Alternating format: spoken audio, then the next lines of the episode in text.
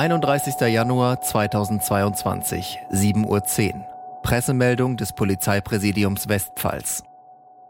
In der Nacht zum Montag waren Beamte der Polizeiinspektion Kusel im Landkreis auf einer routinemäßigen Streifenfahrt. Bei einer Verkehrskontrolle auf der Kreisstraße 22, etwa um 4.20 Uhr, wurden zwei Polizeibeamte durch Schüsse tödlich verletzt. Die Hintergründe des Geschehens sind noch unklar. Die Polizei fahndet mit Hochdruck nach den flüchtenden Tätern und ist am Tatort mit der Sicherung von Spuren beschäftigt. Eine Beschreibung der Täter oder des benutzten Fluchtfahrzeugs liegt nicht vor. Auch die Fluchtrichtung ist nicht bekannt. Die Polizei bittet die Bevölkerung im Landkreis Kusel keine Anhalter mitzunehmen. Mindestens ein Tatverdächtiger ist bewaffnet. Der Fall Kusel jährt sich heute zum ersten Mal. Wir haben hier im Podcast schon mal über den Fall gesprochen. Jetzt Ende November kam aber das Urteil und deswegen schauen wir heute nochmal auf diesen Fall und zwar ausführlicher. An dieser Stelle jetzt auch nochmal eine Content-Warnung von uns. In dieser Folge werden teilweise wirklich sehr explizite Rechercheergebnisse im Sinne der aktuellen Berichterstattung wiedergegeben. Wir wollen euch eben einfach zeigen, worum es in dem anschließenden und ja für alle öffentlichen Gerichtsprozess ging. Also was wurde da ermittelt und worüber wurde da gesprochen. Das alles, damit ihr euch dann eigene Gedanken dazu machen könnt. Falls ihr euch generell mit Beschreibungen von Gewalt unwohl fühlt oder speziell jetzt auch in diesem Fall, dann hört vielleicht lieber eine andere Das Ding Podcast Folge an. Fünf Minuten vor dem Tod.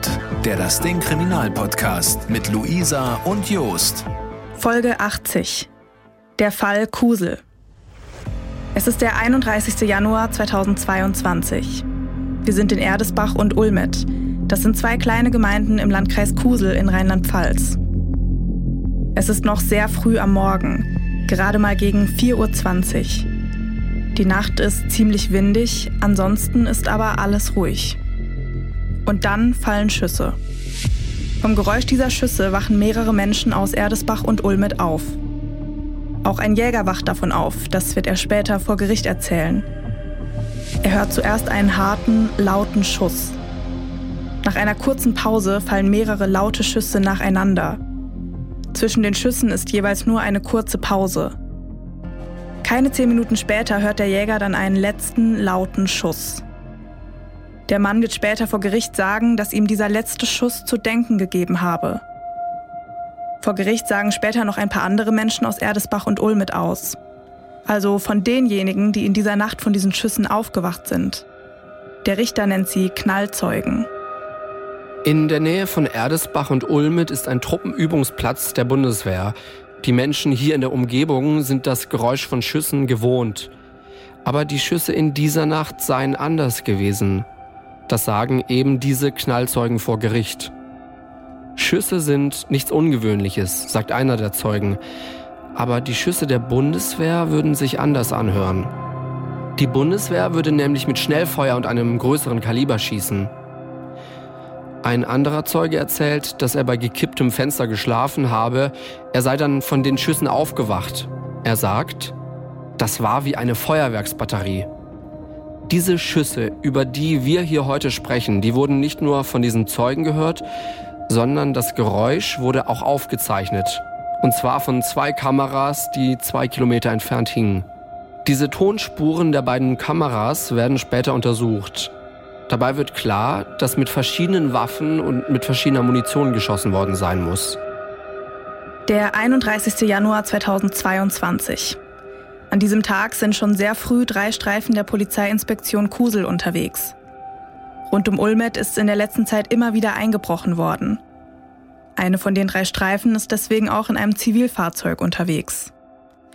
In diesem Zivilfahrzeug sitzen an diesem Morgen die 24-jährige Polizeianwärterin Jasmin und der 29-jährige Polizist Alex.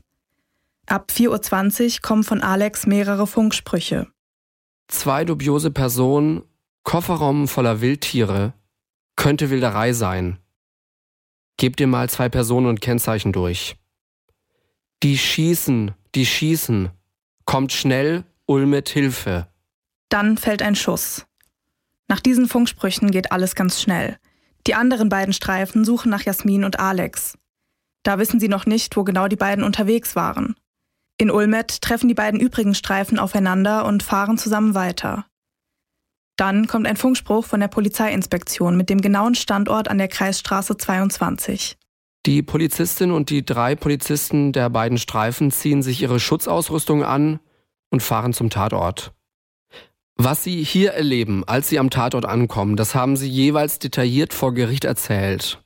Und das, was ihr jetzt hört, das sind keine originalgetreuen Zitate, aber unsere SWR-Reporterin Alex Dietz war an den entsprechenden Prozesstagen im Gerichtssaal dabei und hat bei den Aussagen mitgeschrieben. Das sind ihre Notizen. Polizistin, 24 Jahre alt. Haben gesehen, dass da ein Auto mit Scheinwerfern an. Da stimmt was nicht. Angehalten, aus Fahrzeug gestiegen, Waffe gezogen. Rinnsal von Blut.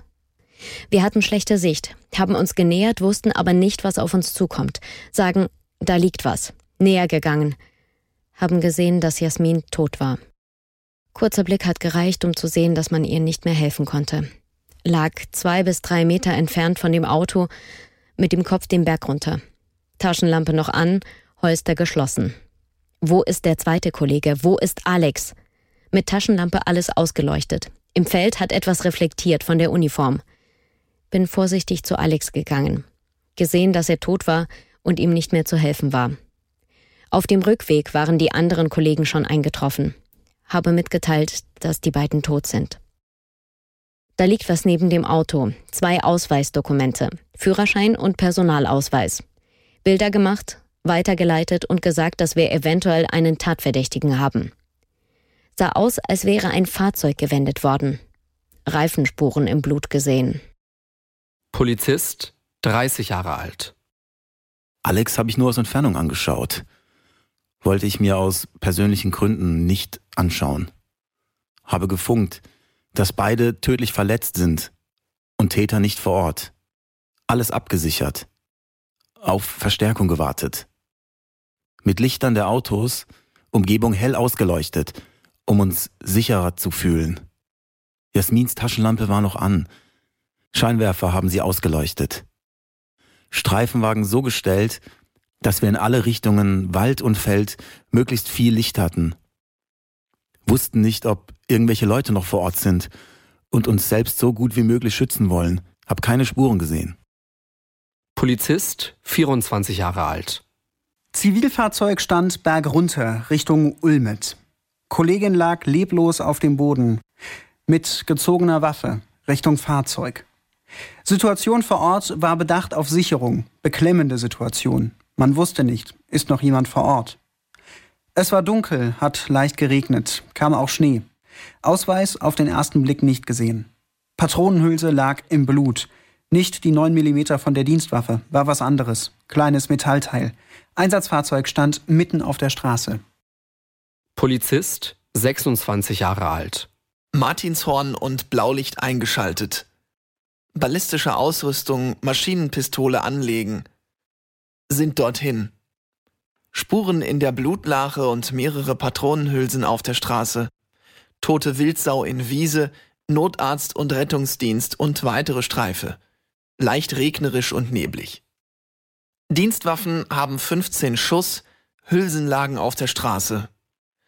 In Blutspuren Reifenspuren erkannt, Alex sollte gefahren sein als erfahrener Beamter. Oben von der Straße aus konnte man Alex sehen, Magazin war komplett leer geschossen, Matschspuren am Knie, Hände ausgebreitet. Vor Gericht werden später dazu auch die Aufnahmen der Bodycams von Jasmins und Alex Kollegen gezeigt. Die Pistole von Alex sei leergeschossen gewesen. Der Tatort wird dann ganz genau untersucht. Das ist aber nicht so einfach. Es regnet ziemlich stark. Irgendwann müssen sogar Zelte über dem Tatort aufgestellt werden. Das wird eben gemacht, damit die Spuren nicht weggewaschen werden. Auf einem Feldweg werden Reifenspuren und Fahrzeugteile sichergestellt. Die Polizei sucht den Tatort mit Metalldetektoren zweimal nach Munition und Projektilen ab. Sie findet insgesamt zwölf Hülsen von einer Dienstwaffe. Einen Tag später werden dann noch zwei gefunden. Außerdem findet die Polizei 9 mm Munition. Die kommt ganz klar nicht von einer Polizeiwaffe. Eine Projektilhülse findet die Polizei bei ihrer Arbeit am Tatort aber nicht. Wo diese Hülse hin ist, dazu später mehr. Die Leichen werden dann obduziert. Das ist ziemlich aufwendig und dauert mehr als doppelt so lange im Vergleich zu einer normalen Obduktion. Warum dauert das so lange? Bei der Obduktion sucht man nach Resten von Projektilen. Deswegen werden die Leichen erstmal mit den Klamotten obduziert. Die Reste müssen nämlich irgendwo in der Kleidung drin hängen. Bei Alex findet die Rechtsmedizin mehrere Schussverletzungen. Alex wurde viermal getroffen, einmal in den Kopf. Die Rechtsmedizin glaubt, dass der Kopfschuss der letzte gewesen sein muss. Der Staatsanwalt spricht deswegen später von einer Hinrichtung. Alex hat in dieser Nacht auch geschossen. Die Rechtsmedizin sagt, dass er das erst im Stehen gemacht hat, später dann im Liegen oder auf den Knien. An den Knien finden sich Schürfwunden. Alex Klamotten sind an der Stelle auch dreckig. Jemand aus der Rechtsmedizin sagt vor Gericht dazu, dass es eher wahrscheinlich ist, dass Alex auf dem Boden lag, als das letzte Mal auf ihn geschossen wurde. Es muss aber nicht sein. Bei der Obduktion wird bei Jasmin eine große Kopfverletzung gefunden und man findet eine Verletzung an der linken Hand. Mit dieser linken Hand soll Jasmin die Taschenlampe gehalten haben. Sie hatte die Lampe auf Schulterhöhe, deswegen wurde ihre Hand wahrscheinlich verletzt. In Jasmins Kopf werden außerdem Schrotpartikel gefunden, das heißt, auch Jasmin wurde in den Kopf getroffen. Und sie hatte in der Tatnacht eine Smartwatch an. Diese Uhr wird ausgewertet. So eine Smartwatch zeichnet unter anderem die Herzfrequenz und den Puls auf. Und dadurch kann man auch genau sagen, wann Jasmin gestorben ist. Der letzte Puls wurde um 4.28 Uhr gemessen.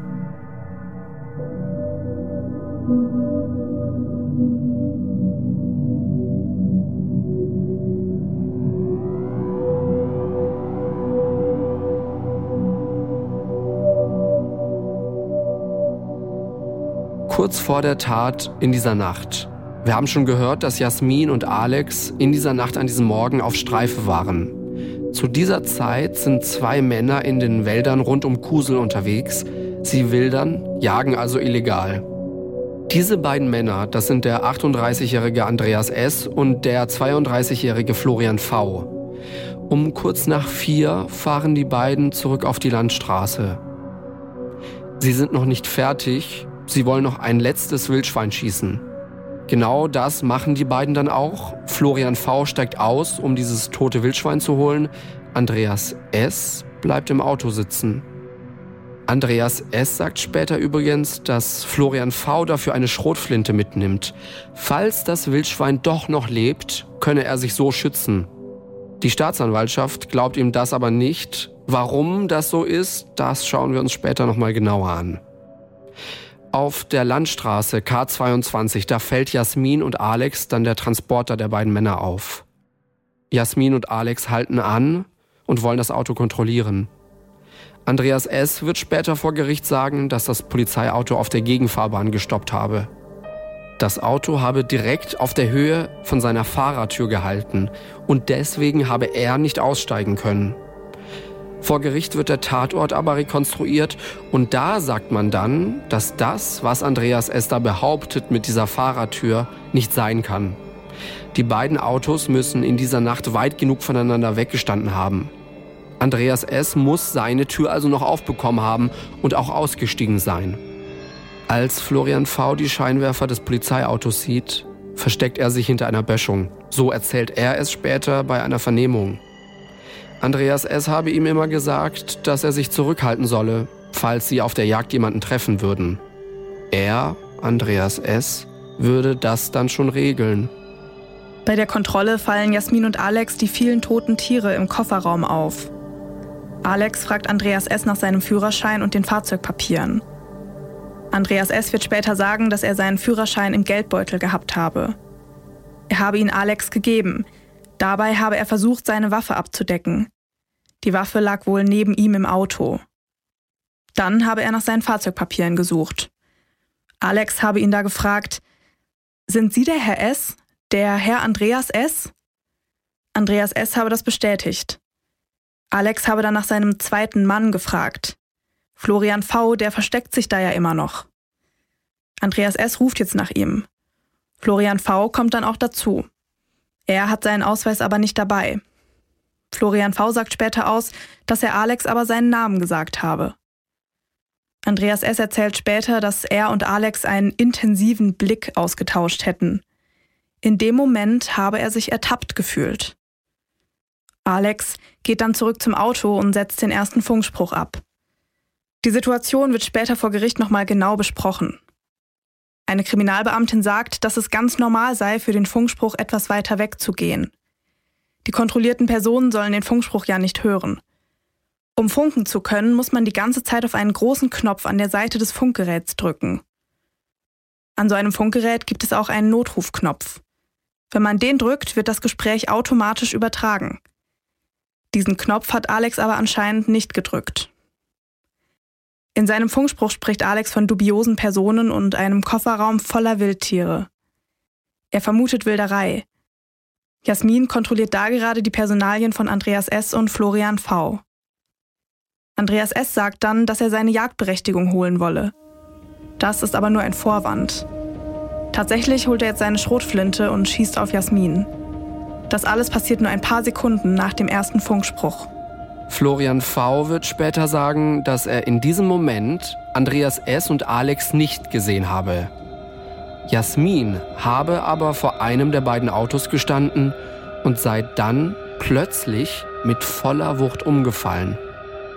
Alex funkt dann nochmal nach seinen Kollegen und ruft um Hilfe. Andreas S. schießt dann auch auf Alex. Der wird getroffen, kann aber noch zurückschießen. Für das Gericht steht später fest, Andreas S. legt die Schrotflinte zurück ins Auto und holt ein Jagdgewehr. Florian V. sagt später aus, dass er sich in diesem Moment in den Straßengraben gelegt hat, um sich selbst zu schützen. Andreas S. schießt mit dem Jagdgewehr auf Alex. Alex schießt erst noch zurück. Er entlädt sein komplettes Magazin. Das sind 15 Schuss. Dann wird er aber getroffen. Als Andreas S. glaubt, dass Alex tot ist, geht er zurück zu seinem Auto. Er sagt zu Florian V., dass er bei den toten Polizisten nach seinem Ausweis suchen solle. Wenn er, also Florian V., nicht helfen würde, würde er gleich daneben liegen. So erzählt es zumindest Florian V. später. Er sagt später auch, dass er in diesem Moment große Angst gehabt habe. Er habe seinen Kopf ausgeschaltet und habe nur gehorcht. Zum Durchsuchen von Alex sagt er, es war schlimm, ein ekliges Gefühl. Er hätte sich auch nicht getraut, in Alex Taschen zu suchen. Andreas S. steigt dann in das Auto und wendet. Florian V. erzählt, dass er Angst hatte, dass Andreas S. ohne ihn fahren würde. Er läuft deswegen jetzt zurück auf die Straße. Da habe man auch schon Sirenen gehört. Florian V. soll dann aber auch noch bei Jasmin nach den Papieren suchen. Er kann sie aber nicht finden. Andreas S. steigt wieder aus und sucht selbst. An der Brusttasche von Jasmin wird man später auch Spuren von Andreas S. finden. Dabei merkt er, dass Jasmin noch lebt. Andreas S. schießt ein letztes Mal auf sie. Dann flüchten Florian V. und er. Diesen zweiten Schuss auf Jasmin will Florian V. nicht gehört haben. Er kann sich später auch nicht mehr daran erinnern, ob er und Andreas S. auf der Flucht miteinander geredet hätten. Zwölf Minuten nach der Tat kommen dann die anderen Streifen am Tatort an. Warum das so lange gedauert hat, das erklärt später der Inspekteur der rheinland-pfälzischen Polizei. Er sagt, dass die anderen Streifen zuerst anhalten mussten, um sich ihre Schutzausrüstung anzuziehen. Dazu gehören Schutzhelme, Westen und Maschinenpistolen. Um 7.19 Uhr, also knapp drei Stunden nach der Tat, gibt es im SWR intern eine Eilmeldung. Zwei Polizisten tödlich verletzt. Kurz danach ist die Meldung überall in Presse und Rundfunk. SWR-Reporterin Alex Dietz hat uns erzählt, wie sie die Tat mitbekommen hat. Ich weiß noch ganz genau, was da passiert ist, weil ich nämlich sonntags aus dem Urlaub heimgekommen bin. Ich bin gerade 40 geworden, habe das in Ägypten gefeiert und bin morgens aufgewacht um kurz nach sechs und sehe dann später auch bei SWR aktuell die App, die Meldung, zwei Polizeibeamte erschossen im Kreis Kusel. Und weil ich an dem Tag, an dem Montagmorgen SWR aktuell Reporterin war, war mir sofort bewusst, ach du Schande, da werde ich jetzt wohl gleich hin müssen. Und genauso war es dann auch. Ein paar Minuten später kam dann auch schon der Anruf, Alex, bitte sofort rausfahren. Und ich bin dann auch direkt äh, zu der Absperrung gefahren im Bereich Kusel, also zwischen Ulmit und Mayweiler Hof und habe dann da den ganzen Tag bis abends 22.30 Uhr gestanden und habe Schalten gemacht nach ganz Deutschland für alle möglichen Fernsehprogramme der ARD. Und äh, ich kann es gar nicht mehr zählen. Ich glaube, es waren mehr als 20 oder 30 Schalten am Ende des Tages. Und wir waren natürlich am Anfang echt total ähm, ja, verunsichert, weil der ist ja noch da rumgelaufen, der oder die Täter. Wie funktioniert diese Arbeit, wenn man als Journalistin in so einer extremen Situation seinen Job machen muss? Ich glaube, in solchen Situationen funktioniert man als Journalist. Ich habe das auch schon in Winnenden gemacht, beim Amoklauf, damals als 16 äh, Kinder und Jugendliche ermordet worden sind. Ähm, man funktioniert. Man denkt ja nicht groß drüber nach, wie schrecklich das jetzt alles gerade ist und was da Furchtbares passiert ist. An die Bilder darf man auch überhaupt gar nicht denken, weil ich glaube, sonst kann man nicht mehr arbeiten. Ähm, also man ja, denkt drüber nach, wie kann ich das jetzt möglichst gut darstellen, ohne es zu blutrünstig zu formulieren, ohne eben zu viel dann auch Mitleid zu haben mit den Opfern. Man muss ja auch irgendwie würdevoll und respektvoll darüber berichten und man denkt natürlich auch an Angehörige, auch die hören da natürlich zu und man stellt sich dann immer die Frage, was möchte ich jetzt im Radio oder im Fernsehen hören oder sehen, wenn da jemand darüber berichtet, wenn mein Kind, mein Bruder, meine Schwester oder sonst wer gestorben wären. Und so habe ich versucht, eben an diesem Tag zu funktionieren. Da direkt vor Ort, an diesem Tattag, als noch sehr, sehr wenig über diese Tat bekannt war, hat Alex auch darüber nachgedacht, was dieser Täter wohl für ein Mensch ist. Also ich habe relativ schnell mir in meinem Kopf Szenarien ausgemalt, was kann da wie passiert sein. Da kamen ja wirklich minütlich neue Informationen raus. Man hat es dann bei den, bei den Kollegen irgendwie mitbekommen, die dann auch so ein bisschen ja, hin und her telefoniert haben und jeder hat versucht, so seine Kontakte spielen zu lassen und noch mehr Informationen rauszubekommen. Dann war relativ schnell klar, okay, da geht's wohl um Wilderei. Da waren mehr als 20 tote Tiere in einem Kastenwagen. Das war uns allen sehr schnell bewusst vor Ort. Und da hat man sich natürlich schon Gedanken Gedanken gemacht. Also jemand, der so viel Tiere in der Nacht einfach mal eben abballert, der muss im Blutrausch gewesen sein. Und ich habe da natürlich schon mir viele Gedanken gemacht, wer macht sowas und wer knallt dann eben einfach mal so zwei Polizeibeamte ab. Zwei Menschenleben von jetzt auf gleich ausgelöscht, nachdem er eben vorher im Blutrausch war und erst die Tiere getötet hat.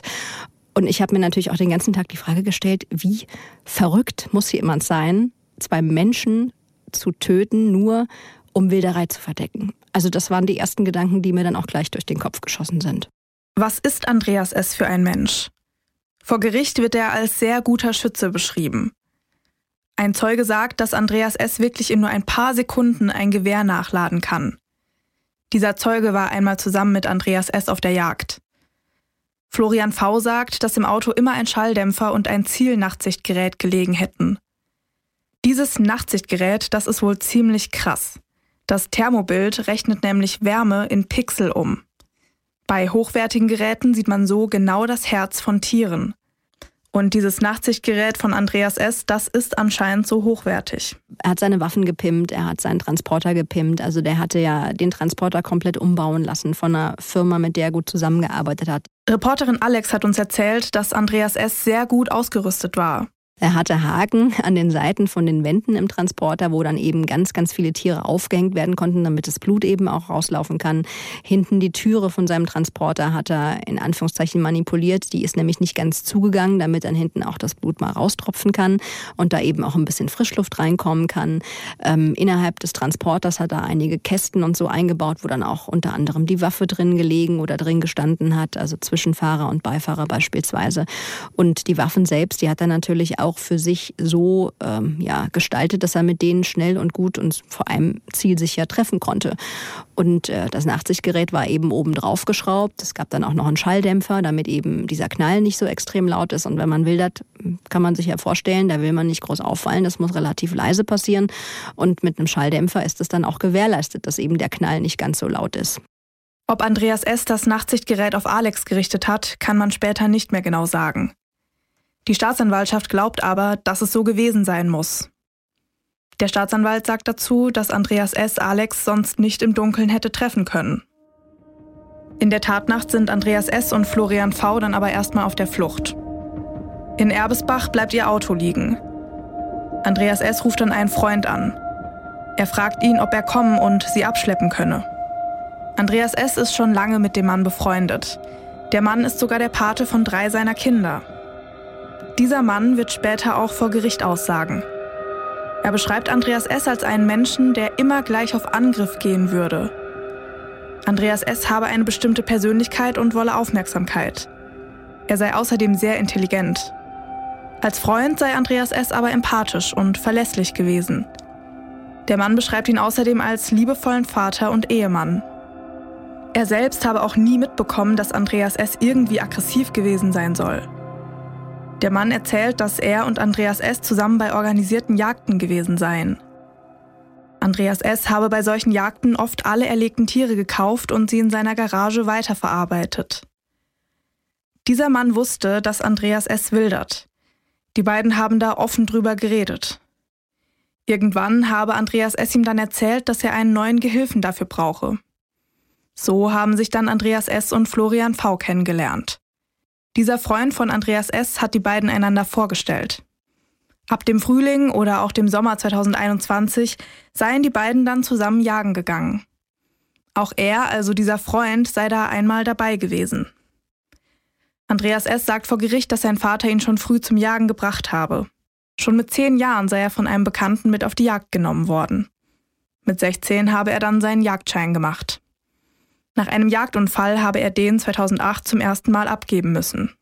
Damals habe er aus Versehen den Mann angeschossen, mit dem er bei der Jagd unterwegs gewesen war.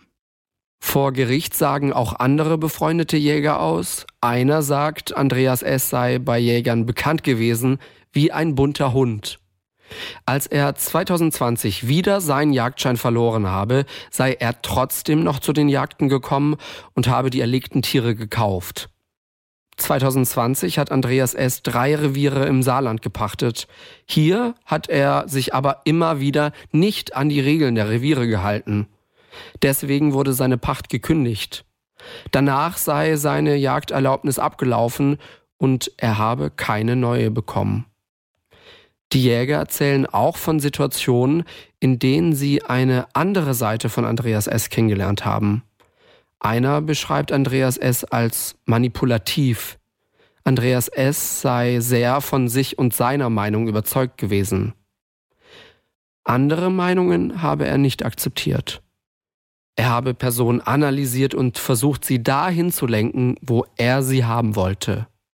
Ein anderer sagt, dass er Andreas S. die Freundschaft gekündigt habe. Da soll Andreas S. ihm gedroht haben, pass auf, dass wir uns nicht nachts im Wald begegnen. Zwei andere sagen, dass alle gewusst hätten, dass Andreas S. wildern würde. Man habe das auch anzeigen wollen, aber viele hätten Angst vor Andreas S. gehabt.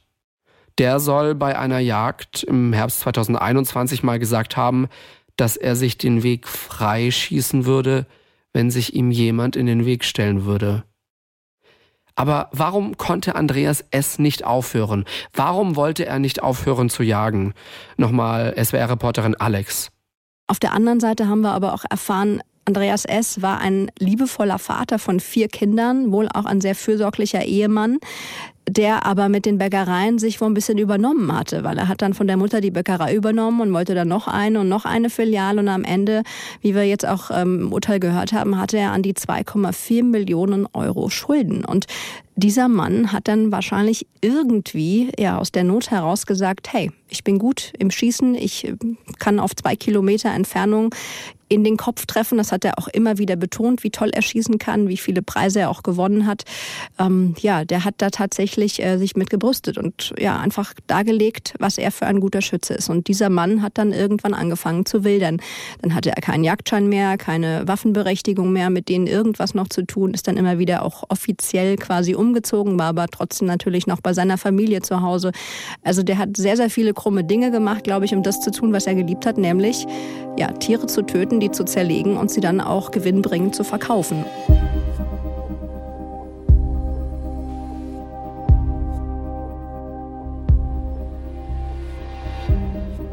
Als in der Tatnacht Andreas S. und Florian V. geflohen sind, hat irgendwann der Transporter gestreikt und die beiden haben Hilfe von einer dritten Person bekommen. Das hier erzählt der dritte Mann später vor Gericht. Die Zitate kommen von den Notizen von Reporterin Alex. Gegen halb fünf am Morgen klingelt bei dem Freund von Andreas S. das Handy. Der bleibt erstmal liegen, geht dann aber doch ran. Er sagt Andreas S., dass er sie abholen könne. Manchmal ist Gutmütigkeit ein Stück Dummheit. Das sagt der Mann später dazu vor Gericht. Er fährt los und besorgt sich unterwegs noch eine Abschleppstange. Es habe ekelhaft geregnet, sagt er später. Dann fährt er zu Andreas S. und Florian V. Als er ankommt, liegt Florian V. im Auto. Andreas S. habe gesagt, lass den in Ruhe, der ist müde. Andreas S. und der Mann versuchen das Auto abzuschleppen. Das klappt aber wohl nicht. Der Transporter von Andreas S. ist zu groß. Die beiden Autos kommen ins Schlingern. Der Mann sagt dazu vor Gericht, der Versuch war Quatsch. Dann gibt es einen Knall. Die Abschleppstange bricht. Der Mann sagt zu Andreas S., dass er den ADAC rufen soll. Dieser Transporter springt dann aber doch von selbst wieder an. Der Mann fährt nach Hause. Knapp eine Viertelstunde später kommt dann auch Andreas S. Dann fragt er seinen Freund, ob er bei ihm duschen dürfe. Vor Gericht erinnert sich der Mann, dass Andreas S. nach einer Jagd noch nie so versaut gewesen sei. Andreas S. ist nach der Tat klatschnass und voller Blut. So dreckig und blutverschmiert ist sonst eigentlich nur Florian V. Andreas S. geht dann duschen. Sein Freund legt ihm frische Klamotten hin. Die blutverschmierten Sachen will Andreas S. aber nicht waschen. Er packt die Klamotten und seine Gummistiefel in einen blauen Sack. Er will sie wegwerfen. Der Mann versteht nicht, warum Andreas S. Klamotten wegwerfen will. Er fragt aber auch nicht weiter nach. In der Zwischenzeit hat er im Radio gehört, dass in Kusel zwei Menschen erschossen wurden. Er habe es aber nicht verknüpft, sagt er vor Gericht. Gegen halb zehn ruft dann ein Förster bei dem Mann an. Da wird schon nach Andreas S. gefahndet. Das erzählt der Förster dem Mann jetzt. Zu der Zeit ist Andreas S. immer noch bei ihm zu Hause. Der Mann habe gehofft, dass Andreas S. hoffentlich bald fertig sei. Andreas S. zeigt seinem Freund jetzt aber erstmal die kaputte Scheibe auf der Beifahrerseite von seinem Auto. Die Scheibe ist durch einen Schuss von Alex kaputt gegangen.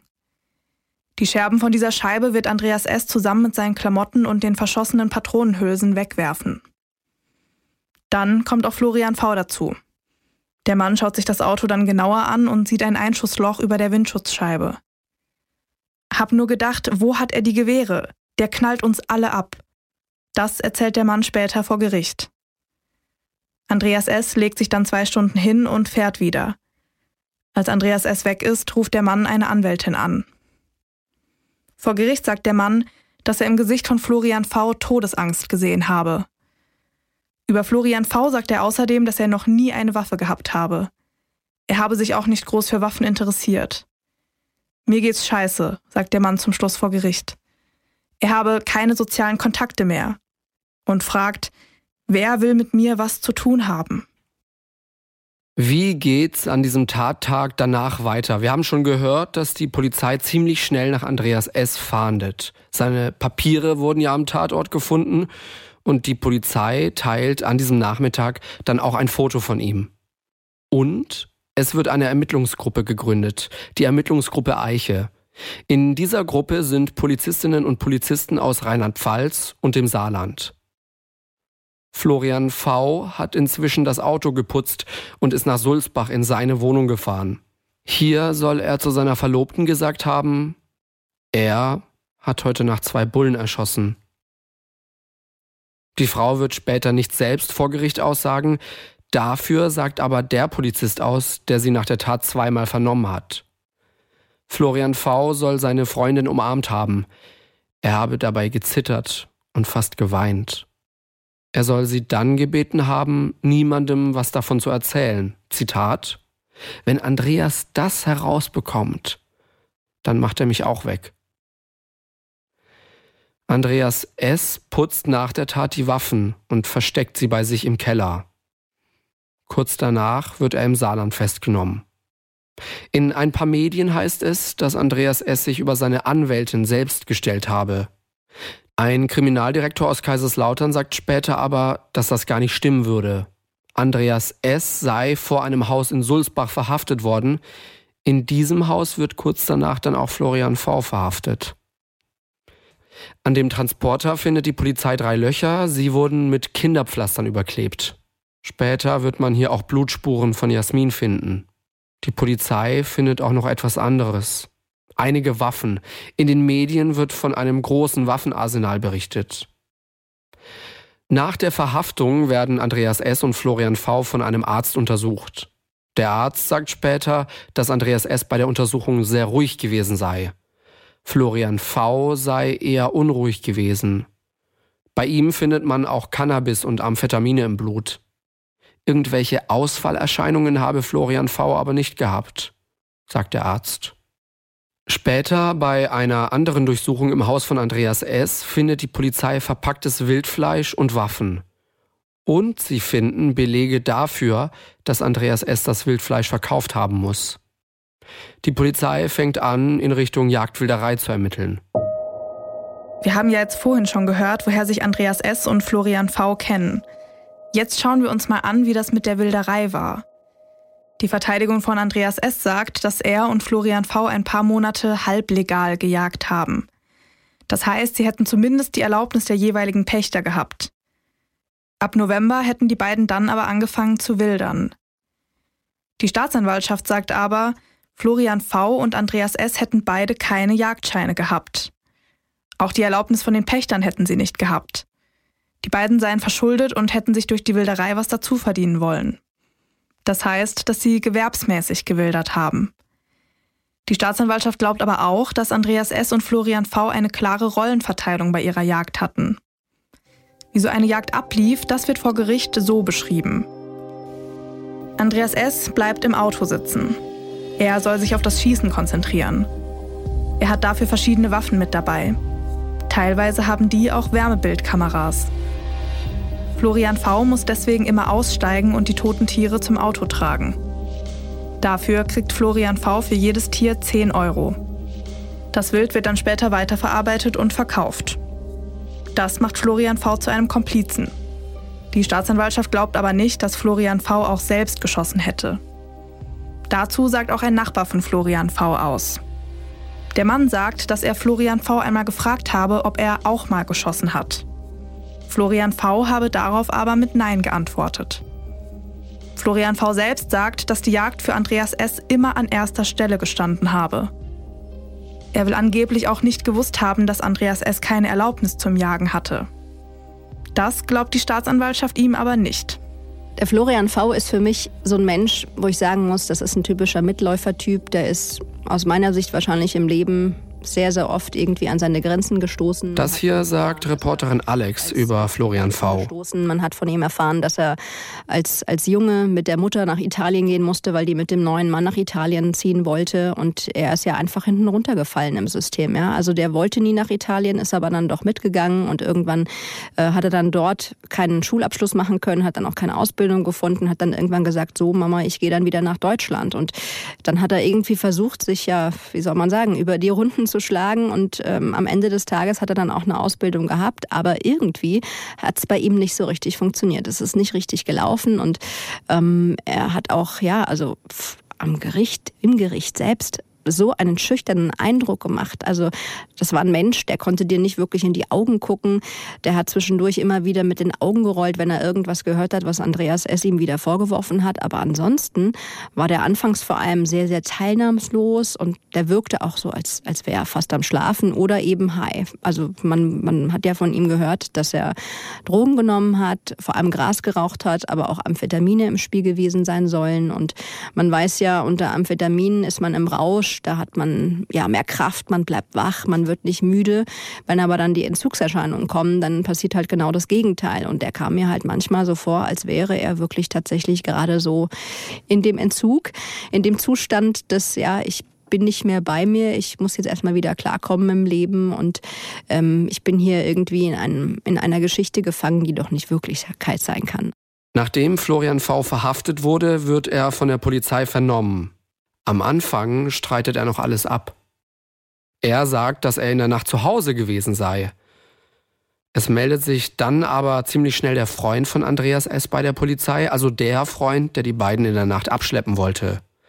Als Florian V. das hört, gibt er alles zu und erzählt, was aus seiner Sicht passiert ist. Ein Polizist wird später sagen, dass das, was Florian V. da erzählt, authentisch auf ihn gewirkt habe. Er habe nicht das Gefühl gehabt, dass der Mann ihm was vorspielen würde. Florian V. erzählt dann auch noch, wo die Tatwaffen anscheinend versteckt worden sind. Und als die Polizei danach sucht, finden sie dort tatsächlich die Waffen. Ein Kriminaltechniker sagt, dass die Waffen sehr gut versteckt gewesen seien. Es wäre fast unmöglich gewesen, sie ohne die Aussage von Florian V zu finden. Im Juni 2022 beginnt dann der Prozess vor dem Landgericht Kaiserslautern. Andreas S. ist übrigens nicht vorbestraft, Florian V. aber schon. Unter anderem wegen Betrugs- und Urkundenfälschung. Andreas S. ist aber der Hauptangeklagte in dem Prozess. Er wird wegen einer ganzen Reihe von Straftaten angeklagt. Wegen zweifachen Mordes, versuchtem Mord, tätlichem Angriff auf Vollstreckungsbeamte und gewerbsmäßiger Jagdwilderei. Florian V. ist mit angeklagt. Aber nicht wegen Mordes. Ihm wird Wilderei vorgeworfen und er soll geholfen haben, Spuren zu verwischen. Das heißt, die Staatsanwaltschaft ist sich schon vor dem Prozess sicher, dass Florian V. nicht auf Jasmin und Alex geschossen hat. Erster Prozesstag. Der Verhandlungssaal im Gericht ist komplett voll. Viele Menschen wollen sich den Prozess anschauen. Das ist kein Wunder. Reporterin Alex sagt, dass die Menschen rund um Kusel sehr betroffen und geschockt waren von dieser Tat dann war natürlich ein riesengroßes Mitgefühl, also eine Welle ja der Unterstützung und äh, Anteilnahme natürlich auch für die für die Angehörigen und auch vor allem für die ganze Polizei. Denn da waren wirklich zwei junge Menschen eben mal getötet worden. Und Alexander, der war 29 Jahre alt, ja, also der war das Gesicht der Polizei in der Westpfalz. Der war quasi auf jedem Plakat, hat Werbung gemacht damit, dass es toll ist, Polizeibeamter zu sein. Den hat jeder gemocht und Bekannte von mir haben mit ihm auch zu tun gehabt. Der hatte sich bei denen beworben in der Abteilung und die haben sich dann später auch noch lange Vorwürfe gemacht. Warum haben wir den nicht eingestellt? Dann wäre der in dieser Nacht niemals dort getötet worden. Und die junge Jasmin, ja, Polizeianwärterin, kurz vor ihrem Abschluss und auch ganz beliebt, ein ganz herzlicher, lieber Mensch, wie mir die Leute erzählt haben. Und ja, natürlich geht das nah, natürlich tut das weh. Andreas S. kommt mit einem dicken Ordner in den Saal. Er hat eine rote Hose und ein graues Hemd an. Florian V., der ist da schon im Saal. Er hat einen schwarzen Pulli an, Jeans und Sneaker. Die Verteidigung von Andreas S. macht den Anfang. Der Verteidiger erzählt, wie die Tat aus der Sicht von Andreas S. abgelaufen ist. Andreas S. hat nämlich erzählt, dass Florian V. zuerst geschossen habe. Wir erinnern uns, Andreas S. erzählt ja, dass Florian V. die Schrotflinte mit auf die Wiese zu dem Wildschwein mitgenommen haben soll. Mit der Waffe soll er dann von der Wiese aus auf die Polizisten geschossen haben. Er selbst, also Andreas S., habe gerade nach seinen Papieren gesucht, als er zwei Schüsse gehört habe. Dann sei eine Person zu Boden gefallen und es sei wieder geschossen worden. Er habe sich dann auch eine Waffe genommen. Und dann habe er dahin geschossen, wo er das Mündungsfeuer der anderen Waffe gesehen habe. Andreas S. sagt, dass er nur geschossen habe, damit die andere Person aufhören würde zu schießen. Die Schüsse hätten dann auch aufgehört und er habe das Licht des Autos angemacht. Erst dann habe er gesehen, dass der Polizist tot am Boden lag. Er habe sich mit Florian V gestritten und das Auto gewendet. Dann habe er noch einen Schuss gehört. Andreas S. sagt, dass Florian V. Jasmin mit diesem Schuss umgebracht habe. Andreas S. hat seinem Verteidiger auch erzählt, dass er direkt zur Polizei gehen und sich stellen wollte. Florian V. hätte ihm aber gesagt, dass er nicht ins Gefängnis wolle. Während das alles vorgelesen wird, schüttelt Florian V. immer wieder mit dem Kopf. Sein Verteidiger, also der Anwalt von Florian V., sagt an diesem ersten Prozesstag nicht viel. Er sagt, dass das, was die Staatsanwaltschaft sagt, richtig sei. Also, dass Andreas S. der eigentliche Täter ist. Sein Mandant würde nichts mehr dazu sagen. Das Gericht ist an diesem ersten Tag noch nicht überzeugt davon, dass Florian V. nicht auch geschossen hat. Der Richter sagt nämlich, dass man an dem Lauf der einen Waffe auch Spuren von Florian V. gefunden hat. Was genau in der Tatnacht passiert ist, sollen verschiedene Gutachter klären. Zweiter Prozesstag. An diesem Tag sollen die Frau und die Schwiegermutter von Andreas S. aussagen. Auch die Verlobte von Florian V. soll eine Aussage machen. Die drei wollen aber nichts sagen. Dritter Prozesstag. Heute sagt Andreas S. selbst aus. Er erzählt ungefähr zwei Stunden lang, was in der Tatnacht passiert sein soll. Dabei weint er auch manchmal. Er bestätigt im Großen und Ganzen das, was sein Verteidiger schon gesagt hat. Er sagt aber, dass er in der Nacht was gerufen habe, als die Schüsse losgingen. Hör auf zu schießen. Er erzählt, dass er das mehrere Male gesagt habe. Die Schüsse hätten aber nicht aufgehört. Er sei dann ausgestiegen und über die Fahrbahn Richtung Wiese gerannt. Dabei habe er immer weiter auf das Mündungsfeuer der anderen Waffe geschossen.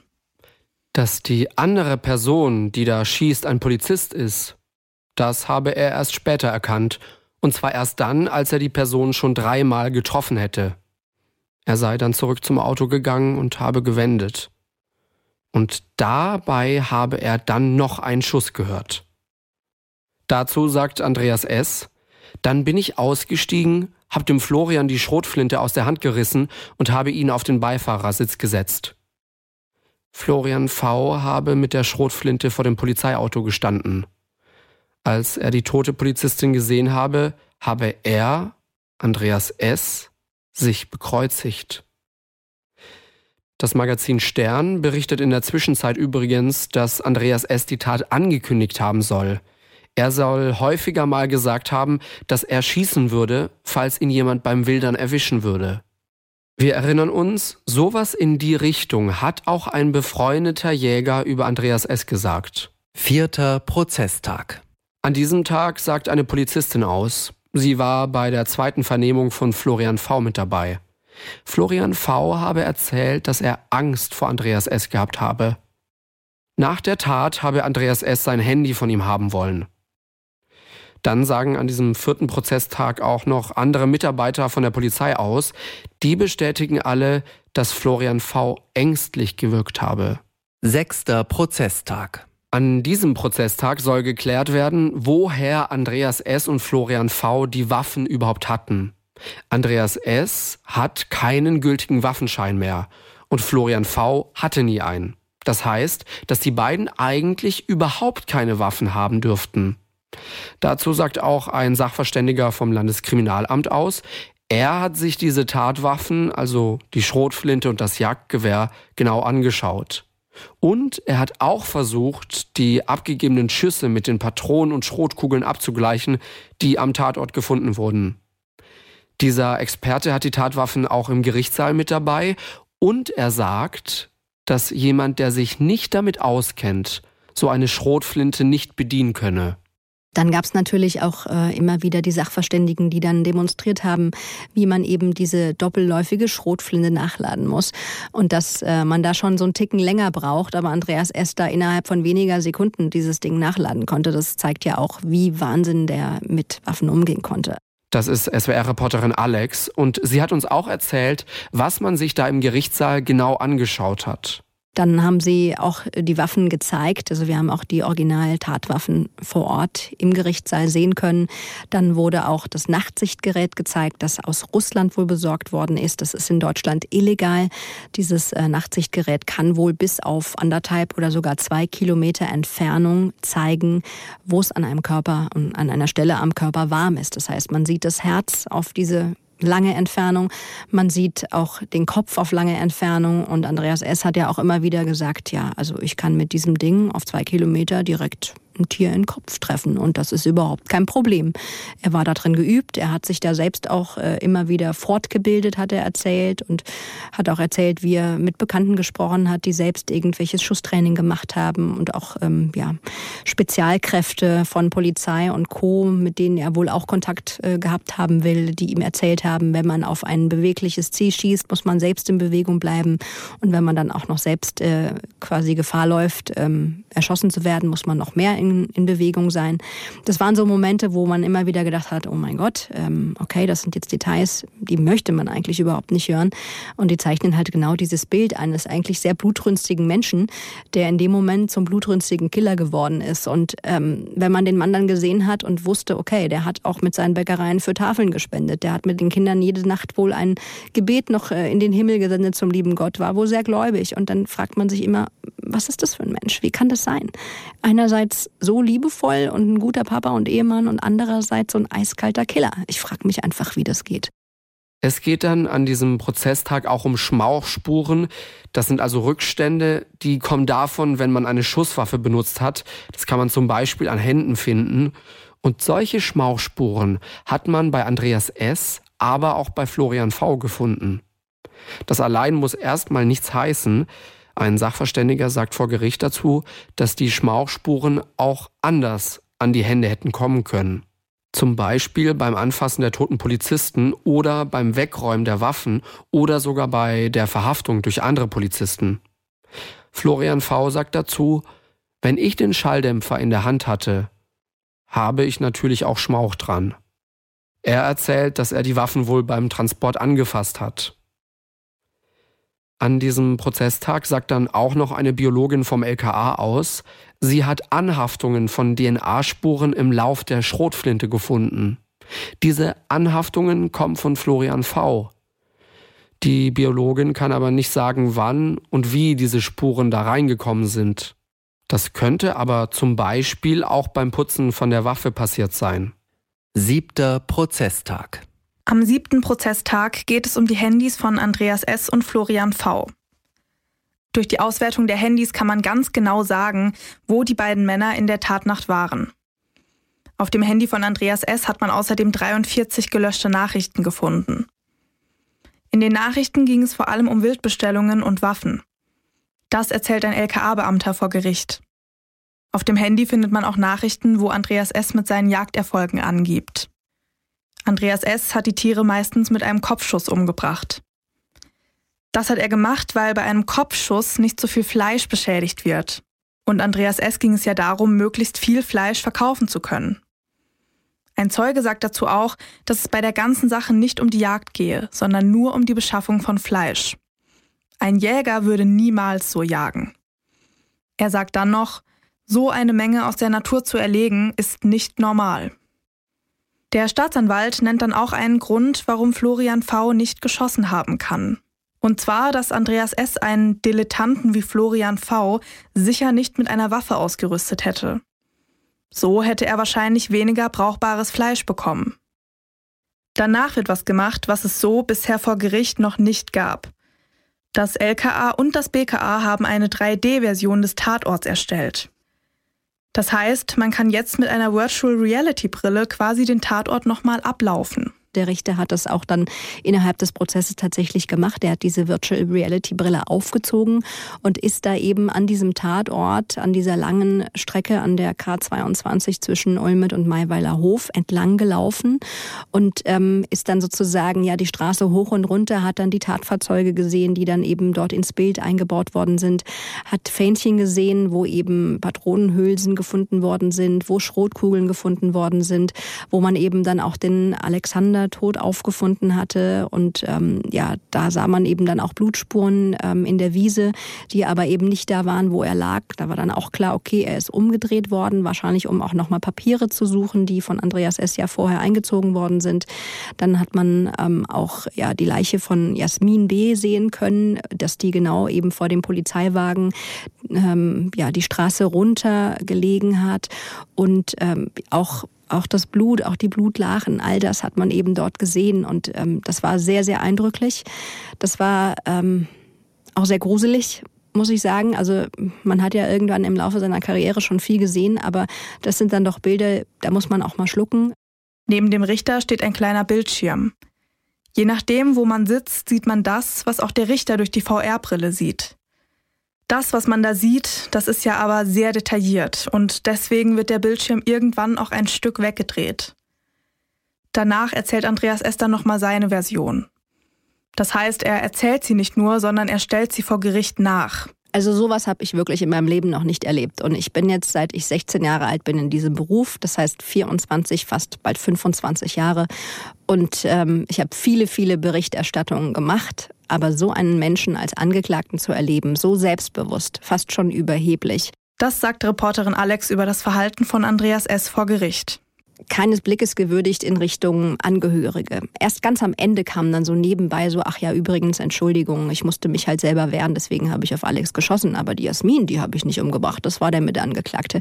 Das war alles so perfide, also man, man konnte sich gar nicht richtig vorstellen, dass das Wirklichkeit ist. Also auch die Staatsanwaltschaft, wie oft hat der Oberstaatsanwalt Orten wirklich laut gesagt, es reicht mir jetzt mit diesem Bauerntheater und wie der sich hier inszeniert für die Presse und mir kommt hier langsam die Kotze hoch, also gefühlt, ja, also so kam das rüber. Das war wirklich unglaublich krass, was da abgegangen ist und diese hitzigen Wortgefechte zwischen der Verteidigung von Andreas S. und der Staatsanwaltschaft, die, die sich auch gegenseitig dann so Wortfetzen an den Kopf geworfen haben und wo man wirklich gemerkt hat, oh mein Gott, ey, die Stimmung ist zum Zerreißen, es äh, ist ganz unangenehm und man hat sich dann auch echt schlecht dabei gefühlt, da dabei zu sein, weil es einfach so eine schreckliche Situation war. Und dann hat er ja auch immer wieder geschildert, wie die Tatnacht passiert ist. Und also für mich bleiben wirklich diese Schreie, die er da getan hat, was da passiert sein will in der Nacht. Also er sagt ja, Florian V habe den ersten Schuss auf die Jasmin abgegeben. Er hätte ein Wumm gehört.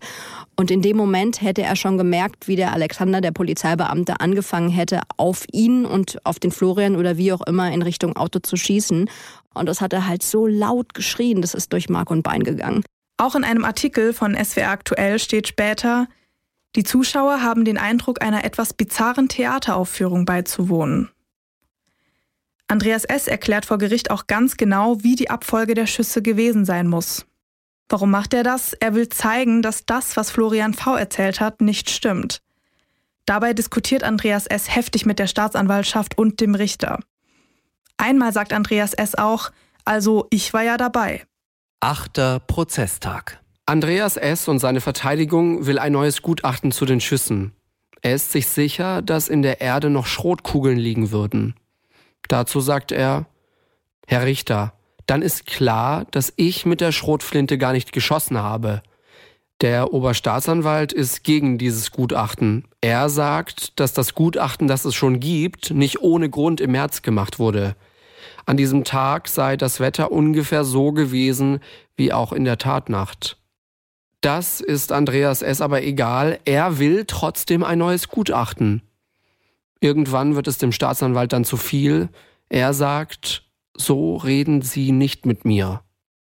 Andreas S. erwidert, Herr Staatsanwalt, ich möchte hier nur die Wahrheit zutage fördern. Neunter Prozesstag. An diesem Prozesstag geht es um den Vater von Polizist Alex. Er ist auch Jäger, sagen mehrere Zeugen, und Andreas S. erzählt vor Gericht, dass Alex ihn deswegen bei der Verkehrskontrolle erkannt habe. Der Staatsanwalt sagt dazu, netter Versuch. Zehnter Prozesstag. Heute geht es nochmal um das Handy von Andreas S. Darauf hat die Polizei zwei Screenshots gefunden. Der eine Screenshot ist von einem Zeitungsartikel.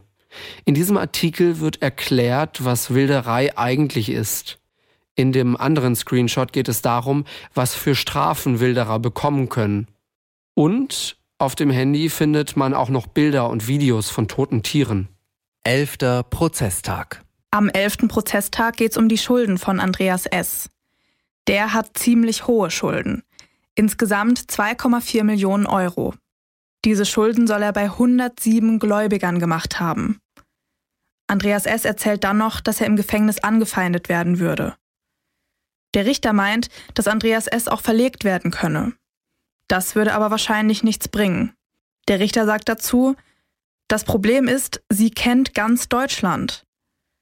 Andreas S. erzählt weiter, was er einem anderen Häftling auf so eine Anfeindung geantwortet habe. Der Letzte, der mich herausgefordert hat, hat das nicht überlebt. Nach dem Satz schaut er die Journalistinnen und Journalisten im Gerichtssaal an und sagt, schöne Grüße an die Presse. Er wirkte nach außen immer wahnsinnig ruhig und wahnsinnig gelassen und ähm, ja, so über den Dingen, so als hätte er überhaupt gar nicht so wirklich Gefühle. Hier erzählt Alex, wie sich Andreas S. vor Gericht verhalten hat. Ich glaube aber nach innen war er schon ziemlich angefressen. Er hätte sich wahrscheinlich niemals gedacht, dass so klug wie er ist, er jemals auf einer Anklagebank sitzen muss. Das glaube ich auch. Und er hat ja auch zwischendurch immer mal wieder so Augenguckduelle gemacht und getrieben. Mit uns, mit der Presse und auch mit den Zeugen vor allem. Wie oft habe ich ihn dabei beobachtet, wie er Zeugen wirklich fixiert hat mit seinem Blick, so richtig eisekalt. Und wenn er dann nicht genau verstanden hatte, wie der Mensch heißt, kam dann nochmal die Nachfrage, wie war nochmal Ihr Name? Und das war in dem Moment auch schon so ein bisschen beängstigend, wenn man das gehört hat, weil es sich so ein bisschen angehört hat wie, hey, du bist jetzt auch ein Name auf meiner Liste und sollte ich jemals irgendwann rauskommen, dann bist du einer von denen, die ich abknallen werde. Also so kam es zumindest für mich rüber. So hat sich das angefühlt. Und er hat auch zur Presse mehrfach sich gewandt und immer wieder äh, gesagt, ja, das war ja völlig unglaublich, was die Presse sich da erdreistet, wie die teilweise berichtet. Dann hat er mal die Bildzeitung genannt, dann hat er mal die Rheinpfalz genannt, manchmal hat er auch den SWR zitiert. Und einmal tatsächlich haben sich unsere Blicke auch getroffen. Und die Duelle, die er so geführt hat, die hat er natürlich immer gewonnen. Aber ich glaube, ich habe am Ende zwei Minuten starr in seine Augen geguckt und habe mir gedacht, nee, mein Freund, nicht mit mir. Und das war in dem Moment wirklich was, wo ich gedacht habe, der Typ glaubt wirklich, er ist der Beste, er ist der Größte er kann alles irgendwie so umdeichseln, dass er am Ende unschuldig freigesprochen wird. Und so wie er sich auch aufgeführt hat, der ist immer wieder nach vorne zum Richter, zur Richterbank, hat dann irgendwelche Unterlagen von Spezialisten vom ähm, LKA und so einfach in die Hand genommen, hat dem Richter gesagt, nein, das stimmt nicht, was die da analysiert haben, ist völliger Quatsch und hat dann nochmal erzählt mit seinem ganzen Waffen-Know-how, wie die Streuung bei den Kugeln beim Schrot ist und Co. und dass ja die und die Hülse überhaupt nicht so in dem Boden Boden einschlagen kann, wenn er nach oben oder zur Seite schießt, dass ja Patronen auch nicht um die Ecke fliegen in der Luft und, und, und. Also der hat sich da aufgeführt, wirklich wie in so einem großen, ja, schauspielerischen Spiel für ihn und hat sich da sehr, sehr krass demonstriert und immer wieder gezeigt, hey Leute, ich habe eigentlich nichts zu befürchten, weil ich habe den ja nur aus Notwehr getötet. Und ich glaube, er hat bis zuletzt geglaubt, dass er damit durchkommt.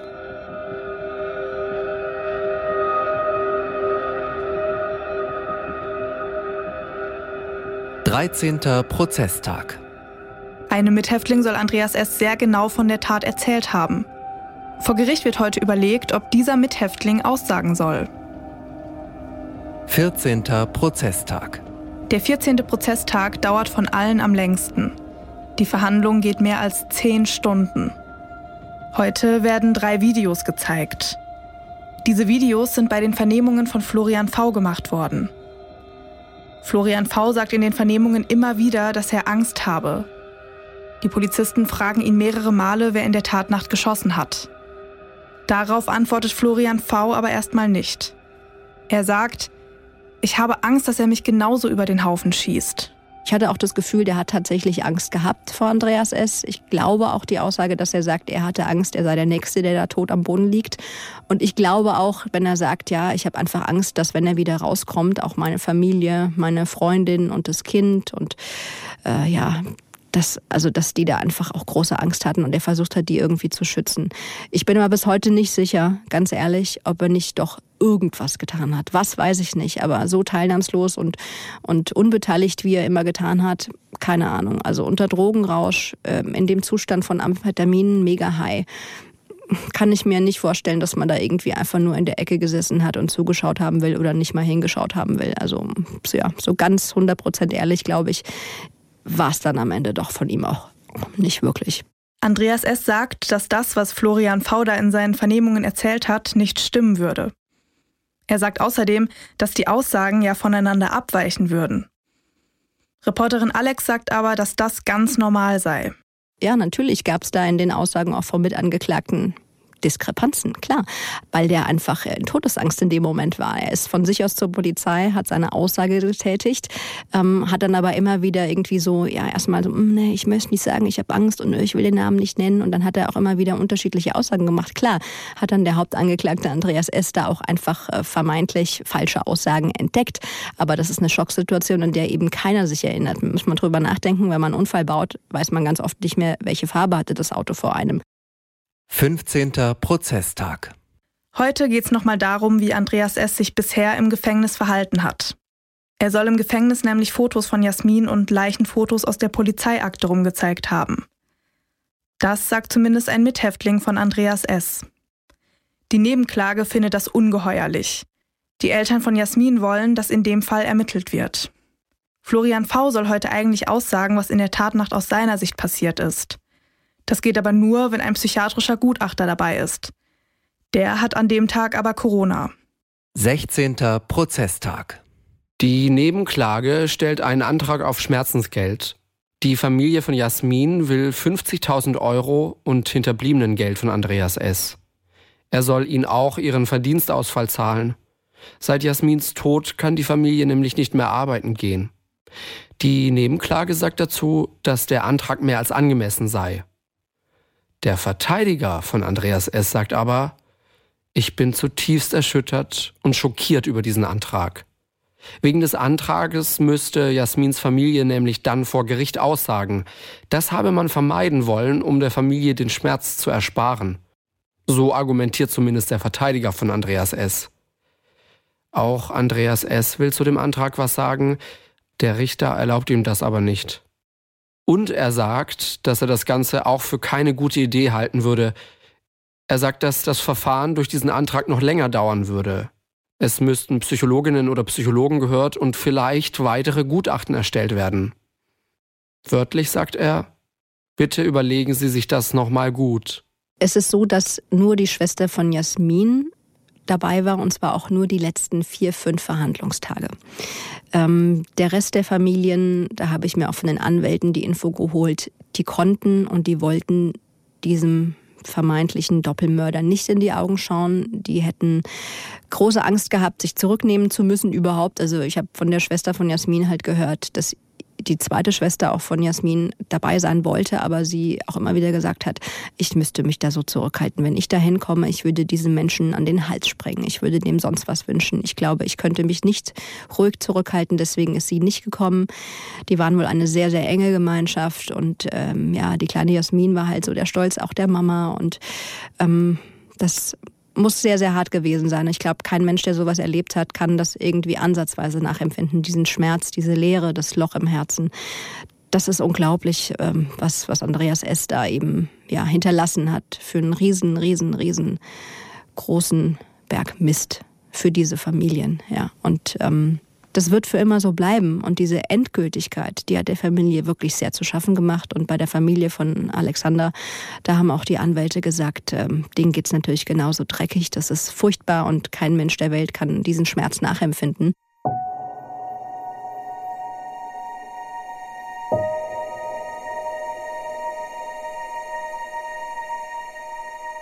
Siebzehnter Prozesstag. Heute geht es wieder darum, wie Andreas S. sich im Gefängnis verhalten hat. Er soll nämlich anscheinend versucht haben, zwei Zeugen in diesem Gerichtsprozess aus dem Gefängnis heraus verprügeln zu lassen. Dafür soll er einen Mithäftling bezahlt haben und ihm einen Zettel gegeben haben. Dieser Mithäftling ist damit aber zu seinem Anwalt gegangen. Auf diesen Zetteln stehen nach SWR-Informationen die Namen und Adressen von zwei dieser Zeugen. Und es steht da noch etwas von einer Geldzahlung.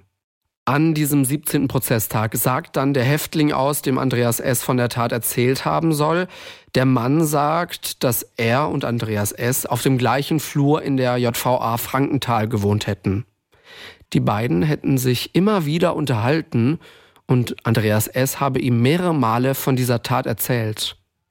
Andreas S. habe dabei immer gesagt, dass er alleine geschossen habe. Über Florian V. soll er gesagt haben, dass das ein Bauernopfer sei. Sich selbst hatte er einen Copkiller genannt. Das mit dem Copkiller, das gibt Andreas S. vor Gericht sogar zu. Die Aussage von dem Mithäftling geht aber noch weiter. Andreas S. soll ihm erzählt haben, dass er in der Tatnacht fast selbst getroffen worden wäre. Eine Kugel von Alex habe ihn nur knapp am Kopf verfehlt. Andreas S. habe ihm außerdem erzählt, dass er die Spuren am Tatort eigentlich verwischen wollte. Er habe die Leichen wohl verbrennen wollen. Dieser Plan habe dann aber nicht funktioniert. Andreas S. habe Benzin im Kofferraum gehabt. An dieses Benzin sei er aber nicht rangekommen. Warum kam er da nicht dran? Seinem Mithäftling soll Andreas S. erzählt haben, dass die Kofferraumklappe geklemmt habe. Da habe er dann auch schon die Polizeisirenen gehört. Der Mithäftling sagt dazu, Kofferraumklappe hat geklemmt, sonst wären die beiden Polizeibeamten, die nah dran waren, auch noch tot. 18. Prozesstag. An diesem Prozesstag geht es vor Gericht darum, welche Schüsse aus welcher Waffe abgegeben wurden. Dafür wird ein zweites Gutachten vorgestellt und der Gutachter sagt aber, dass man das nicht genau sagen kann. Nur die Schüsse aus der Dienstwaffe, die können mit großer Wahrscheinlichkeit zugeordnet werden. Am Tatort übrigens wurden ja nur 14 von 15 Patronenhülsen gefunden. Mehr als ein halbes Jahr später findet dann die Familie von Jasmin die 15. Hülse. An dem Geburtstag von Jasmin besucht nämlich ihre Familie das Kreuz am Straßenrand. Es steht ganz in der Nähe des Tatorts. Und hier bei dem Kreuz liegt die 15. Patronenhülse. Jasmins Familie ruft die Polizei. Die Hülse wird dann untersucht und dabei kommt raus, dass es tatsächlich diese 15. Hülse aus der Dienstwaffe von Alex ist. Der Bodenstempel ist der gleiche wie bei den anderen 14 Hülsen. Das alles passt ins Bild. Ein Gutachter wird später auch sagen, dass diese Hülse eine ziemliche Zeit im Freien gelegen haben muss. Sie ist nämlich viel dunkler als die anderen 14. Wie diese Hülse an das Kreuz von Jasmin gekommen ist und vorher nicht von der Polizei gefunden wurde, das kann später nicht mehr geklärt werden. Der Anwalt der Nebenklage sagt dazu, das wird man wohl auch nicht mehr aufklären. 19. Prozesstag. An diesem Prozesstag werden psychiatrische Gutachter gehört. Sie sollen sagen, ob Andreas S. und Florian V. voll schuldfähig sind. Der Gutachter von Andreas S. hat ihn während des Prozesses die ganze Zeit beobachtet. Er sagt, dass Andreas S. voll schuldfähig ist. Aber dieser Gutachter glaubt nicht, dass eine Sicherungsverwahrung notwendig ist. Er sagt, dass Andreas S. bisher nicht vorbestraft sei, man könne also nicht sagen, dass er nachhaltig gefährlich sei. Auch der Gutachter von Florian V. sagt übrigens, dass Florian V. voll schuldfähig ist. Er habe zwar ein Drogenproblem, aber das würde die Schuldfähigkeit nicht einschränken. Gegen Ende werden dann die Plädoyers gehalten. Der Staatsanwalt spricht in seinem Plädoyer von einer Hinrichtung. Andreas S. habe mit der Tat seine Wilderei vertuschen wollen. Für die Wilderei will die Staatsanwaltschaft zusätzlich ein Jahr und sechs Monate Haft. Und die Staatsanwaltschaft will, dass die besondere Schwere der Schuld festgestellt wird. Der Staatsanwalt sagt, dass sich Andreas S. vor Gericht als Geschichtenerzähler gezeigt habe. Seine Aussagen wurden aber widerlegt. Florian V. kann nicht geschossen haben. Wir haben ja als vorhin auch gehört, dass die Aussagen von Florian V. teilweise ungenau waren und nicht zueinander gepasst haben. Dazu sagt der Staatsanwalt, dass das zu erwarten war. Die Tat war sehr dynamisch und emotional belastend. Da können Details schon mal abweichen. Die Staatsanwaltschaft ist sich aber auch sicher, dass Florian V. gewildert hat. Wenn es nach der Staatsanwaltschaft geht, soll er dafür aber nicht verurteilt werden. Warum soll er dafür nicht verurteilt werden? Der Staatsanwalt spricht hier von einer sogenannten Kronzeugenregelung. Das heißt, dass Florian V. straffrei davon kommen könnte. Denn seine Aussagen haben bei der Aufklärung der Tat geholfen. Die Anwälte von Florian V. schließen sich der Forderung der Staatsanwaltschaft an. Sie sagen, dass Florian V. bei der Wilderei sowieso nur ein Gehilfe gewesen sei. Die Verteidiger von Andreas S., die sehen das anders. Sie sagen in Ihrem Plädoyer, dass man sich zu sehr auf die Wahrheit von Florian V. verlassen hätte. Andreas S. habe jederzeit gezeigt, dass er gewillt sei, den Fall objektiv aufzuklären. Man könne ihn deswegen maximal wegen Körperverletzung mit Todesfolge verurteilen. Die Nebenklage fordert eine lebenslange Haftstrafe und die Feststellung der besonderen Schwere der Schuld. Der Anwalt sagt dazu, Andreas S. habe die Polizisten getötet, wie er normalerweise wild erlegt habe. Und er sagt, seine Kompromisslosigkeit und Brutalität sind nicht zu überbieten. Er fordert außerdem die Sicherungsverwahrung für Andreas S. Der Anwalt von der Familie von Alex fordert lebenslange Haft und die Feststellung der besonderen Schwere der Schuld. Er sagt, die Tat sei die Tat eines Versagers als bisheriger Höhepunkt seines Lebens. Das letzte Wort hat Andreas S. Er redet über zwei Stunden lang. Zum Staatsanwalt sagt er, dass er mit einer Haftstrafe von vier Jahren für Wilderei gerechnet habe. Dafür bringe er nicht zwei Menschen um. Und er sagt, Zitat, es sollte in einem Gerichtsverfahren nicht darum gehen, ein Exempel an einem Mann zu statuieren. Dies entspricht nicht den Grundsätzen eines Rechtsstaates, sondern den Machenschaften eines autoritär geführten Staates. Also mit einem klaren Menschenverstand kann man sowas weder nachvollziehen noch verstehen noch irgendwie erklären. Sagt SWR-Reporterin Alex. Ich weiß, dass er ein sehr, sehr intelligenter Mensch ist, wohl auch hochintelligent, wie ich gehört habe aus mehreren ähm, ja, Quellen. Und ich bin bis heute nicht sicher, was da passiert ist, was da in ihm durchgebrannt ist für eine Sicherung, weil eigentlich galt er ja immer als sehr kontrolliert und wusste genau, was er tut und ähm, war 100 Prozent auf alles vorbereitet. Dieser Typ wusste genau, was er macht. Er hat ja auch im Gericht immer wieder erzählt, er hat sich Bücher durchgelesen, wie man Menschen sozusagen manipulieren kann, wie man Menschen auf seine Seite zieht, wie man Vertrauen von Menschen gewinnt, um dann eben ja das zu bekommen, was man gerne möchte. Und er ist unheimlich belesen ähm, ja, also ein, ein Mann, der sich wirklich weiterbildet und der interessiert ist an allem und jedem. Und der hat ja mehrere tausend Seiten Aktenmaterial bei sich in der Zelle gehabt und ist, weil er eben so viele Akten hatte, auch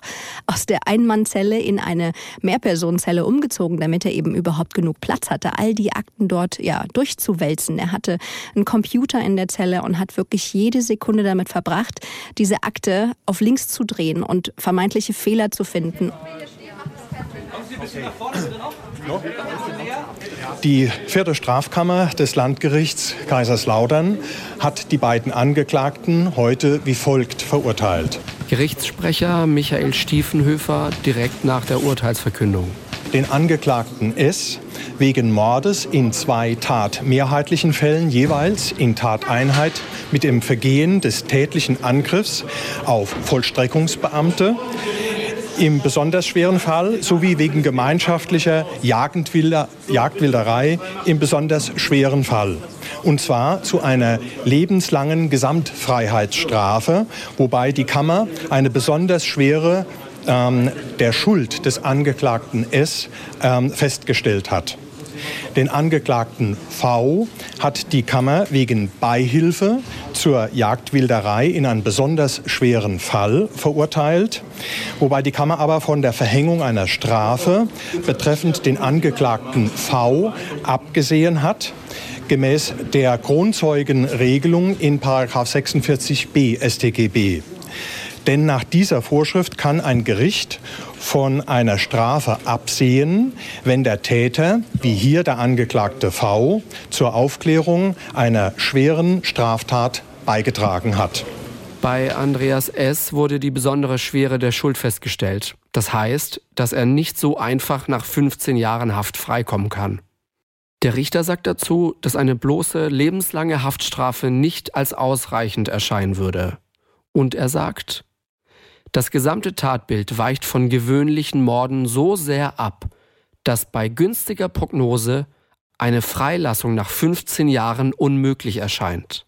Das Gericht glaubt, dass Andreas S. mit den Morden die Wilderei und sein Verstoß gegen das Waffengesetz verdecken wollte. Dazu wird auch gesagt, dass Menschen auch wegen unbedeutender Delikte Verdeckungstaten begehen würden. Das würde die Erfahrung zeigen. Andreas S. sei planvoll und eiskalt vorgegangen.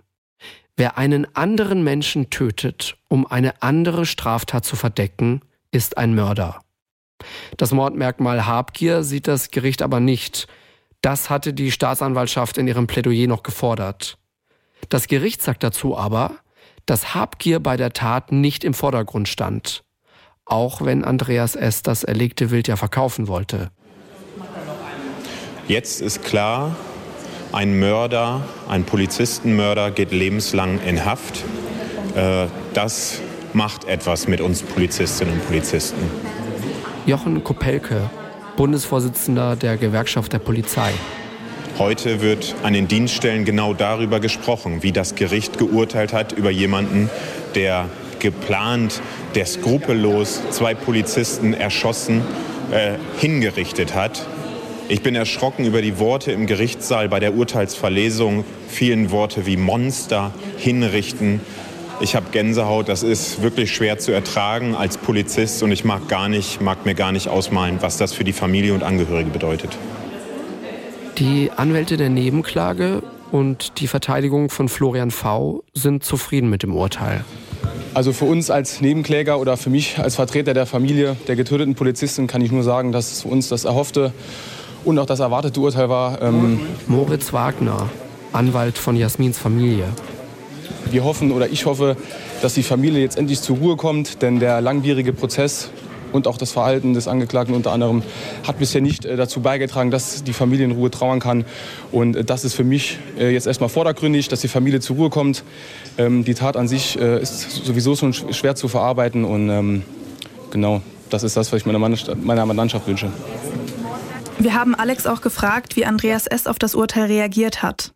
Das ist eine ganz schwere Frage. Viele haben berichtet, er war mal wieder wie immer teilnahmslos. Er hat kaum Regung gezeigt, aber ich war bis auf einen Prozesstag tatsächlich bei allen Prozesstagen und Verhandlungstagen dabei. Ich habe beim Urteil das erste Mal empfunden, dass er innerlich kocht, dass er hoch aufgewühlt ist. Er hatte zwischendurch auch einen hochroten Kopf, das ist mir auch aufgefallen. Er hat einmal ganz, ganz tief durchgeatmet und er hat seinen Stift zum ersten Mal, also mit dem er ja immer so viele äh, Mitschriften gemacht hat, er hat ja immer mitgeschrieben mit seinem Stift, er hat diesen Stift beim Urteil oder ja, bei der Verlesung der Urteilsbegründung so fest gegriffen, dass ich dachte, der zerdrückt ihn gleich. Das war vielleicht nicht für jeden erkennbar, weil natürlich viele von den Kolleginnen und Kollegen, die da für die Presse vor Ort waren, nicht so oft dabei waren oder eben auch nur zum Prozessbeginn und dann eben zum Urteil wieder kamen. Wenn man den aber jede Woche oder jede zweite Woche wirklich beobachten konnte, dann war da für mich doch ein bisschen Regung zu spüren. Und ich habe es tatsächlich erwartet, weil kein Mensch kann so ein Urteil völlig teilnahmslos annehmen.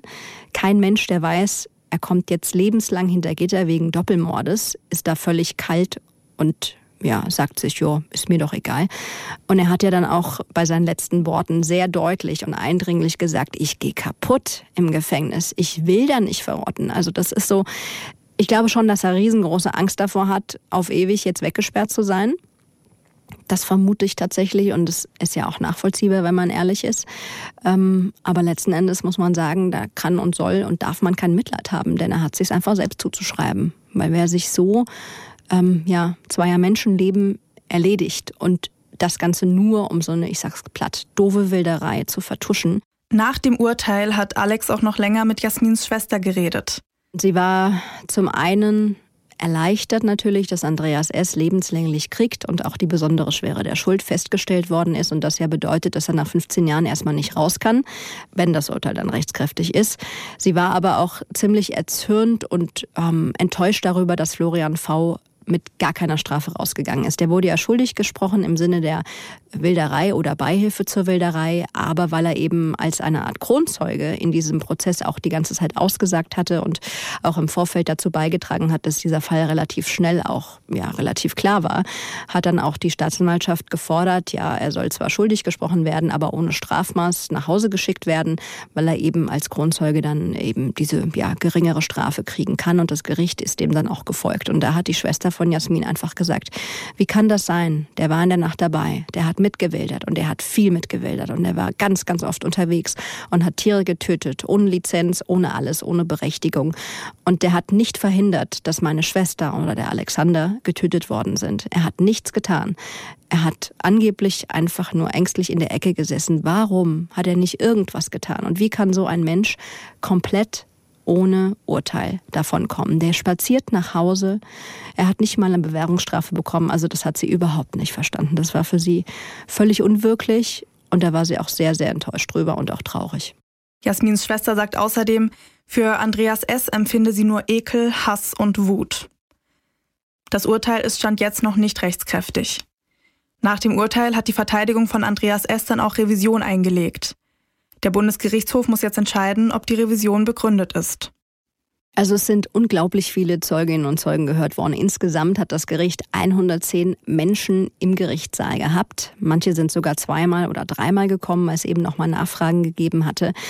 Und ein ja, dermaßen krassen Verlauf eines Prozesses mit so vielen Sachverständigen und Zeugen, auch aus dem Umfeld von Andreas S. und Florian V., habe ich so auch noch nicht erlebt. Das ist wirklich äh, eine wahnsinnige Dimension gewesen und da hat das Gericht auch wirklich echt viel zu tun gehabt, um ja, die zu laden. Dann ist Corona dazwischen gekommen, dann mussten Verhandlungstage ausfallen, weil eben Zeugen Corona bekommen hatten. Also das war schon eine große Herausforderung, das Ganze überhaupt jetzt innerhalb dieser Zeit durchzukriegen. Es ist ja seit Sommer ähm, gelaufen und dass dann jetzt auch Ende November ein Urteil gefallen ist. Das hatten alle gehofft, aber wir haben sogar befürchtet, dass es noch länger gehen könnte. Aber wir haben am Ende dann doch gesagt, okay, nach, nach den Monaten, es hat jetzt auch gereicht. Wir sind froh, dass das Urteil gefallen ist und natürlich hoffen alle Beteiligten, sowohl Angehörige als auch Polizeibeamte, als natürlich auch wir Pressevertreter, dass dieses Urteil rechtskräftig ist und bleibt und äh, nicht nochmal von vorne verhandelt werden muss, denn sonst geht das Ganze Ganze wieder von vorne los.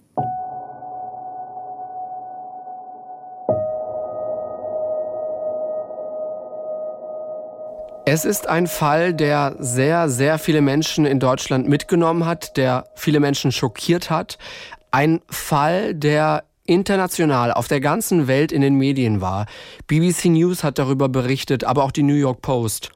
Und wir reden jetzt mit Bernhard Christian Erfurt, Pressesprecher vom Polizeipräsidium Westpfalz und mit Stefanie Loth, stellvertretende Landesvorsitzende der Gewerkschaft der Polizei in Rheinland-Pfalz.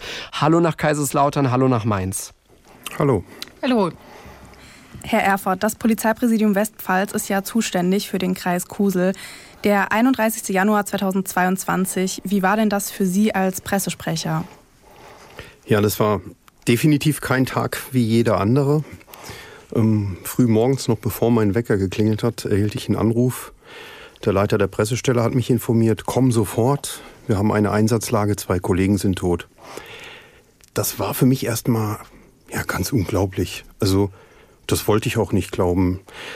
Da gehen einem so Sachen durch den Kopf wie, das hat er nicht gesagt, das, das habe ich falsch verstanden. Ja, im Büro dann hat mich ganz schnell die Realität eingeholt.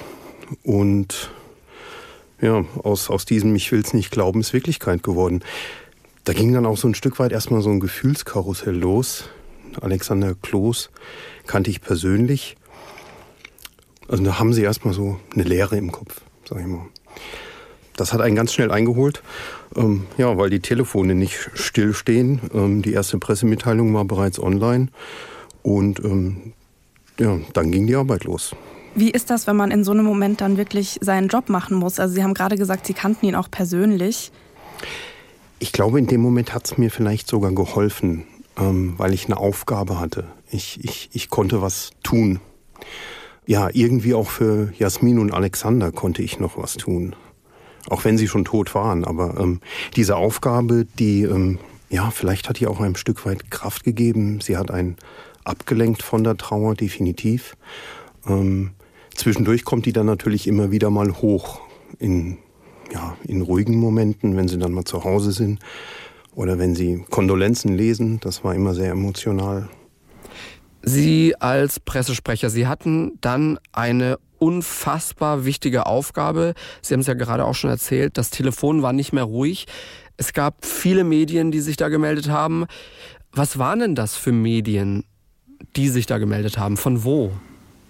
Ja, aus der ganzen Welt haben sich Medienvertreter gemeldet, die haben angerufen. Da war BBC dabei, AP, AFP, viele, viele verschiedene Nachrichtenagenturen. Teilweise kamen auch ähm, Kamerateams aus dem benachbarten Ausland. Sie mussten im Grunde nur den Telefonhörer abnehmen und hatten den nächsten Gesprächspartner dran.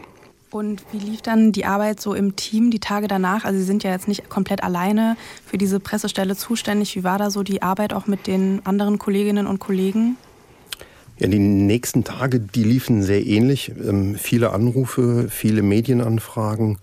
Ähm, ich habe viele Interviews gegeben, viele Telefonate geführt. Das machen sie nicht alleine. Da brauchen sie ein ganzes Team. Wir haben unser Team verstärkt. Kolleginnen und Kollegen aus dem Polizeipräsidium Mainz haben uns unterstützt. Ja, wir haben unsere Aufträge und Aufgaben verteilt und ähm, unseren Job gemacht.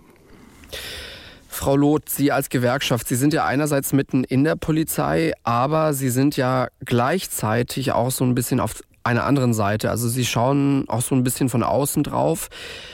Was war denn bei Ihnen bei der Gewerkschaft der Polizei in der Geschäftsstelle in Mainz an diesem Tag los? Also tatsächlich ähm, arbeiten wir ähm, überwiegend im Ehrenamt. Es gibt nur eine ganz kleine Gruppe, die ja so die Verwaltungsabwicklungen und den Rechtsschutz macht in der Geschäftsstelle. Und die Ehrenamtlichen, also sowohl die Landesvorsitzende Sabrina Kunz und auch wir Stellvertreter sind alle im Ehrenamt und haben das quasi im Dienst irgendwo ähm, erfahren. Und ähm, ja, ich glaube, da das gilt das Gleiche, was der Herr Erfurt gesagt hat. Die, diese Bestürzung, die hat sich auch erstmal Raum äh, gemacht und äh, keiner konnte das glauben oder verstehen, nachvollziehen. Und dann geht man erstmal auf die Suche nach Informationen und versucht sich Dinge zu erklären. Und ähm, ich sag mal, nach ein paar Schreckminuten und Stunden hat man erst verinnerlicht, naja, jetzt müssten wir als Gewerkschaft auch wieder auf die Füße kommen und als Berufsvertretung denken und agieren. Tatsächlich haben die Presseanfragen, die bei uns ja eher deutschlandweit äh, kamen, so natürlich in einem Bruchteil wird das, was der Herr Erfurt abgefangen hat. Äh, mit denen haben wir uns dann beschäftigt und dann kamen wir auch ans Funktionieren, weil wir ja diese Presseanfragen auch ähm, nach einem ja, Überlegen und einem Abstimmen auch bedienen wollten. Natürlich mit einem abgesetzten, mit einem reduzierten Aussagewert, aber den Kolleginnen und Kollegen versuch, zumindest zu versuchen, den Rücken zu stärken in dieser Trauer, haben wir auch versucht an der Stelle. Aber es ist natürlich eine etwas andere Rolle als Gewerkschafter, als wenn man in der Polizei in dieser Lage steckt. Sie haben es jetzt gerade schon angesprochen mit den Pressestellen. Aber ja, ich kann mir vorstellen, dass ja auch die Kolleginnen und Kollegen so eine gewisse Erwartungshaltung auch an die Gewerkschaft haben, dass da was kommt.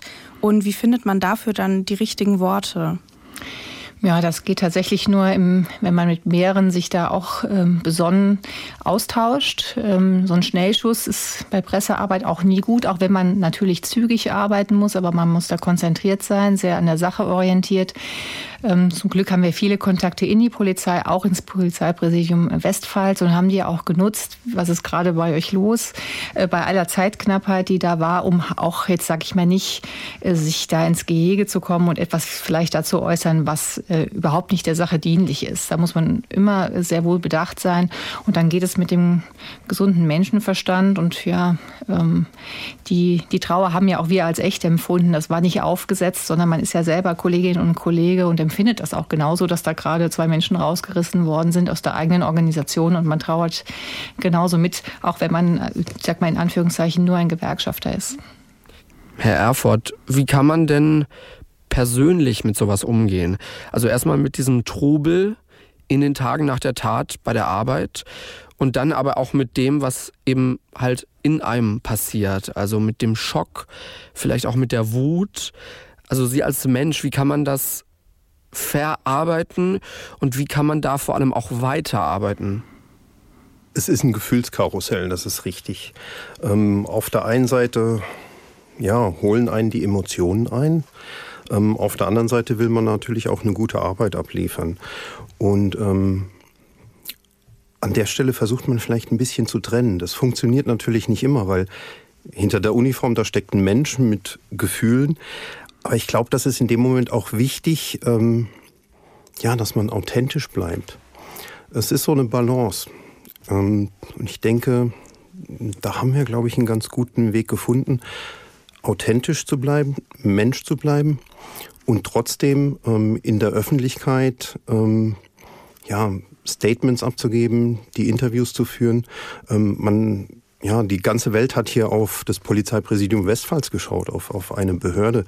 Ähm, da erwartet man natürlich auch Auskünfte und eine professionelle Arbeit.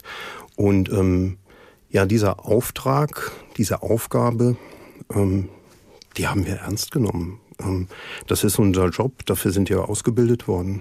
Und ich denke, ja, ich hoffe, unterm Strich hat es gepasst.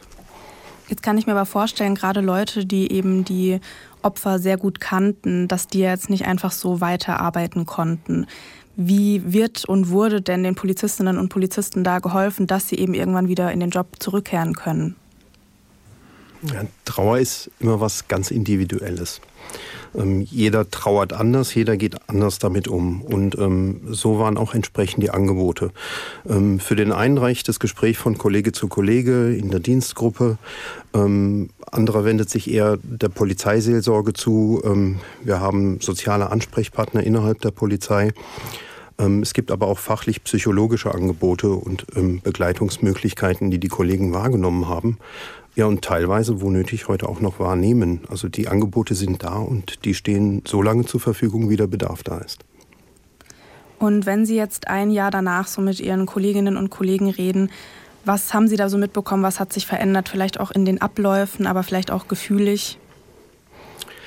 Ja, ich muss feststellen, dass ähm, in den Gesprächen Jasmin und Alexander immer noch sehr dran, sehr präsent sind. Ähm, nicht der Täter, nicht die Hassbotschaften, sondern Jasmin und Alexander. Ähm, ja, zwei Kolleginnen und Kollegen, an die man sich erinnert, ähm, zwei liebe Menschen, an die man sich gerne erinnert. Ein, Schlussstrich hat niemand gezogen. Ich glaube, das werden wir in der Polizei auch ähm, ja so nie können. Sie werden immer Teil von uns sein. Frau Loth, was haben Sie denn jetzt so aus Gewerkschaftssicht mitbekommen? Was hat sich denn vielleicht verändert im, im Denken? Gab, gab es so ein Gefühl von jetzt erst recht äh, bei Ihren Kolleginnen und Kollegen? Ich glaube, es gab für viele, die ähm, operativ unterwegs sind und sich draußen nur mal auf der Straße ihren täglichen Dienst leisten, ähm, schon eine, ein inneres Befassen damit, wie gehe ich denn eigentlich mit meiner Eigensicherung ganz persönlich um, wie im Team, wie in einer größeren Gruppe. Das hat schon sehr nachdenklich gemacht und ähm, natürlich kommt über die Jahre ja Routine rein und an dieser Routine äh, kann man natürlich auch arbeiten und dieses Ereignis hat äh, sicherlich bei den aller, allermeisten Kollegen, Kollegen dafür gesorgt, dass man eigene Pro Handlungsprozesse, Abläufe nochmal überdenkt und ähm, ja noch mal ein bisschen sensibler wird. Ja, natürlich mit einer persönlichen Hoffnung, dass einem selber so etwas nie passiert, weil ähm, bei allem strategischen Vorgehen und beigebrachtem Verhalten äh, gewisse Dinge ja im Leben nicht auszuschließen sind, wofür das ja hier ein, ein grausames Beispiel ist. Gab es denn nach dem Fall bestimmte Arbeitsabläufe innerhalb der Polizei, die verändert oder vielleicht angepasst wurden? Also das ist ein Prozess ähm, der Nachbereitung, der dauert noch an. Ähm, wir schauen uns da genau im Grunde die Tatnacht an, was ist dann passiert. Ähm, da fließen aber auch Erkenntnisse aus der Gerichtsverhandlung mit ein. Ähm, das wird analysiert und da versuchen wir natürlich den Kolleginnen und Kollegen, ähm, ja, die Dinge, dieses Handwerkzeug mit auf den Weg zu geben, damit sie draußen ähm, weiterhin fortlaufend auf ja, einem doch sehr hohen Niveau ja, in, in, sich in Sicherheit ähm, ja, wiegen können, ist jetzt falsch ausgedrückt, aber dass sie ihr Handwerkszeug haben, um quasi sich gegenseitig entsprechend abzusichern. Das ist ein Analyseprozess, der läuft noch, das ist noch nicht abgeschlossen. Wenn wir jetzt bei so einem Analyseprozess sind, Frau Loth, äh, mehr Polizisten, mehr Ausrüstung, kann man sich gegen so eine, wie die Staatsanwaltschaft gesagt hat, Hinrichtung, ja, das Wort fiel ja da, kann man sich da schützen, hilft da, also oder, oder was kann man denn da tun?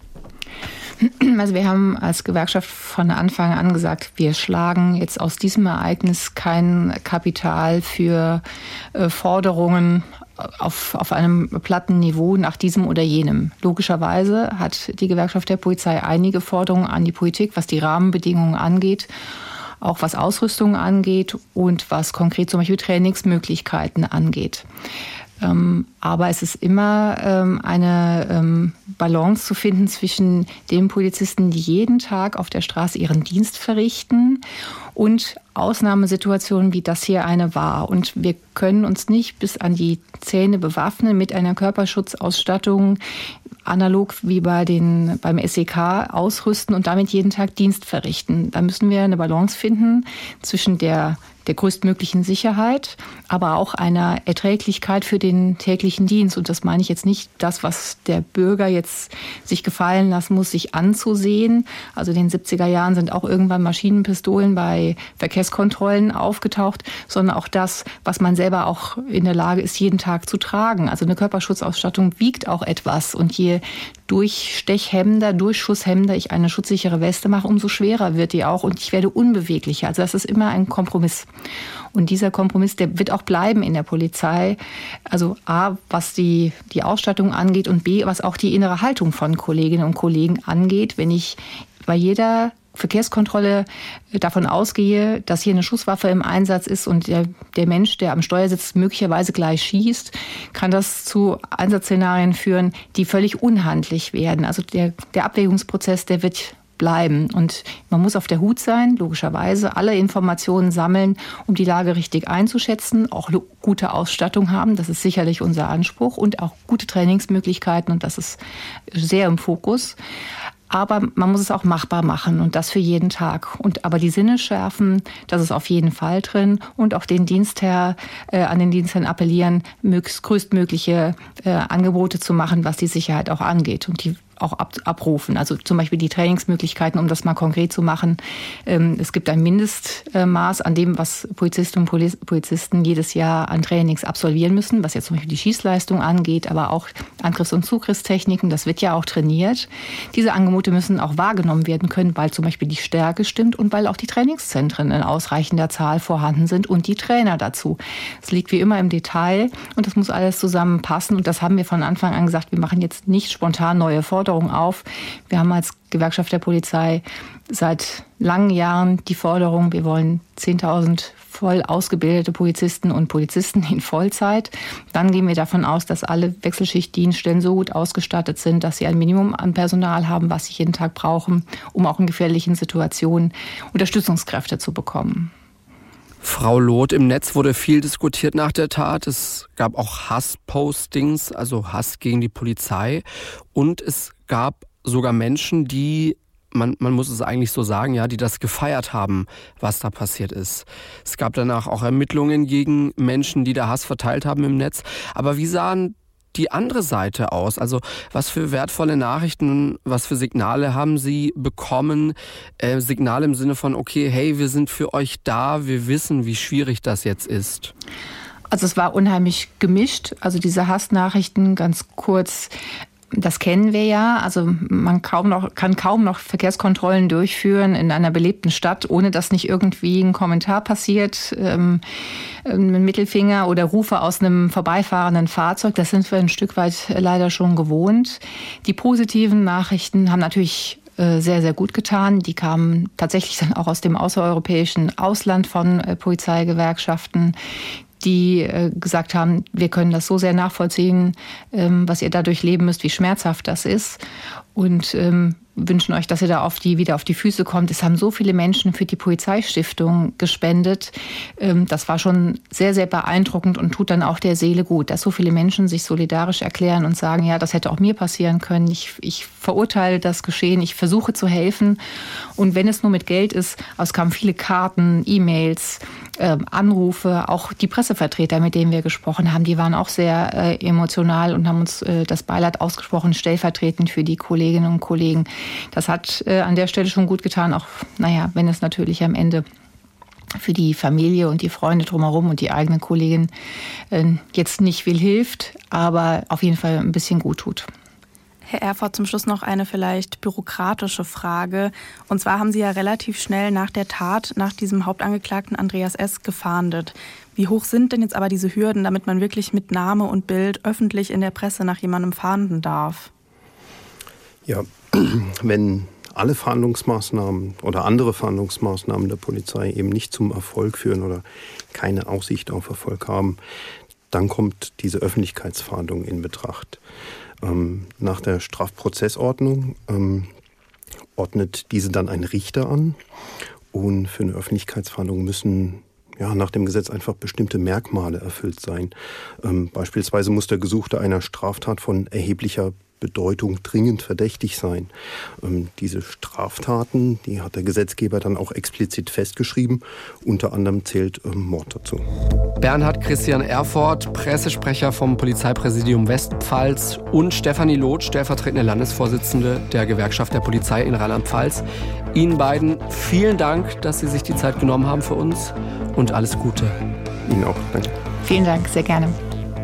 Fünf Minuten vor dem Tod. Der Das Ding Kriminalpodcast. Gibt's in der ARD Audiothek, der Das Ding App und überall, wo es Podcasts gibt. Und wem das nicht reicht? Noch mehr Content findet ihr auf Instagram unter Kriminalpodcast.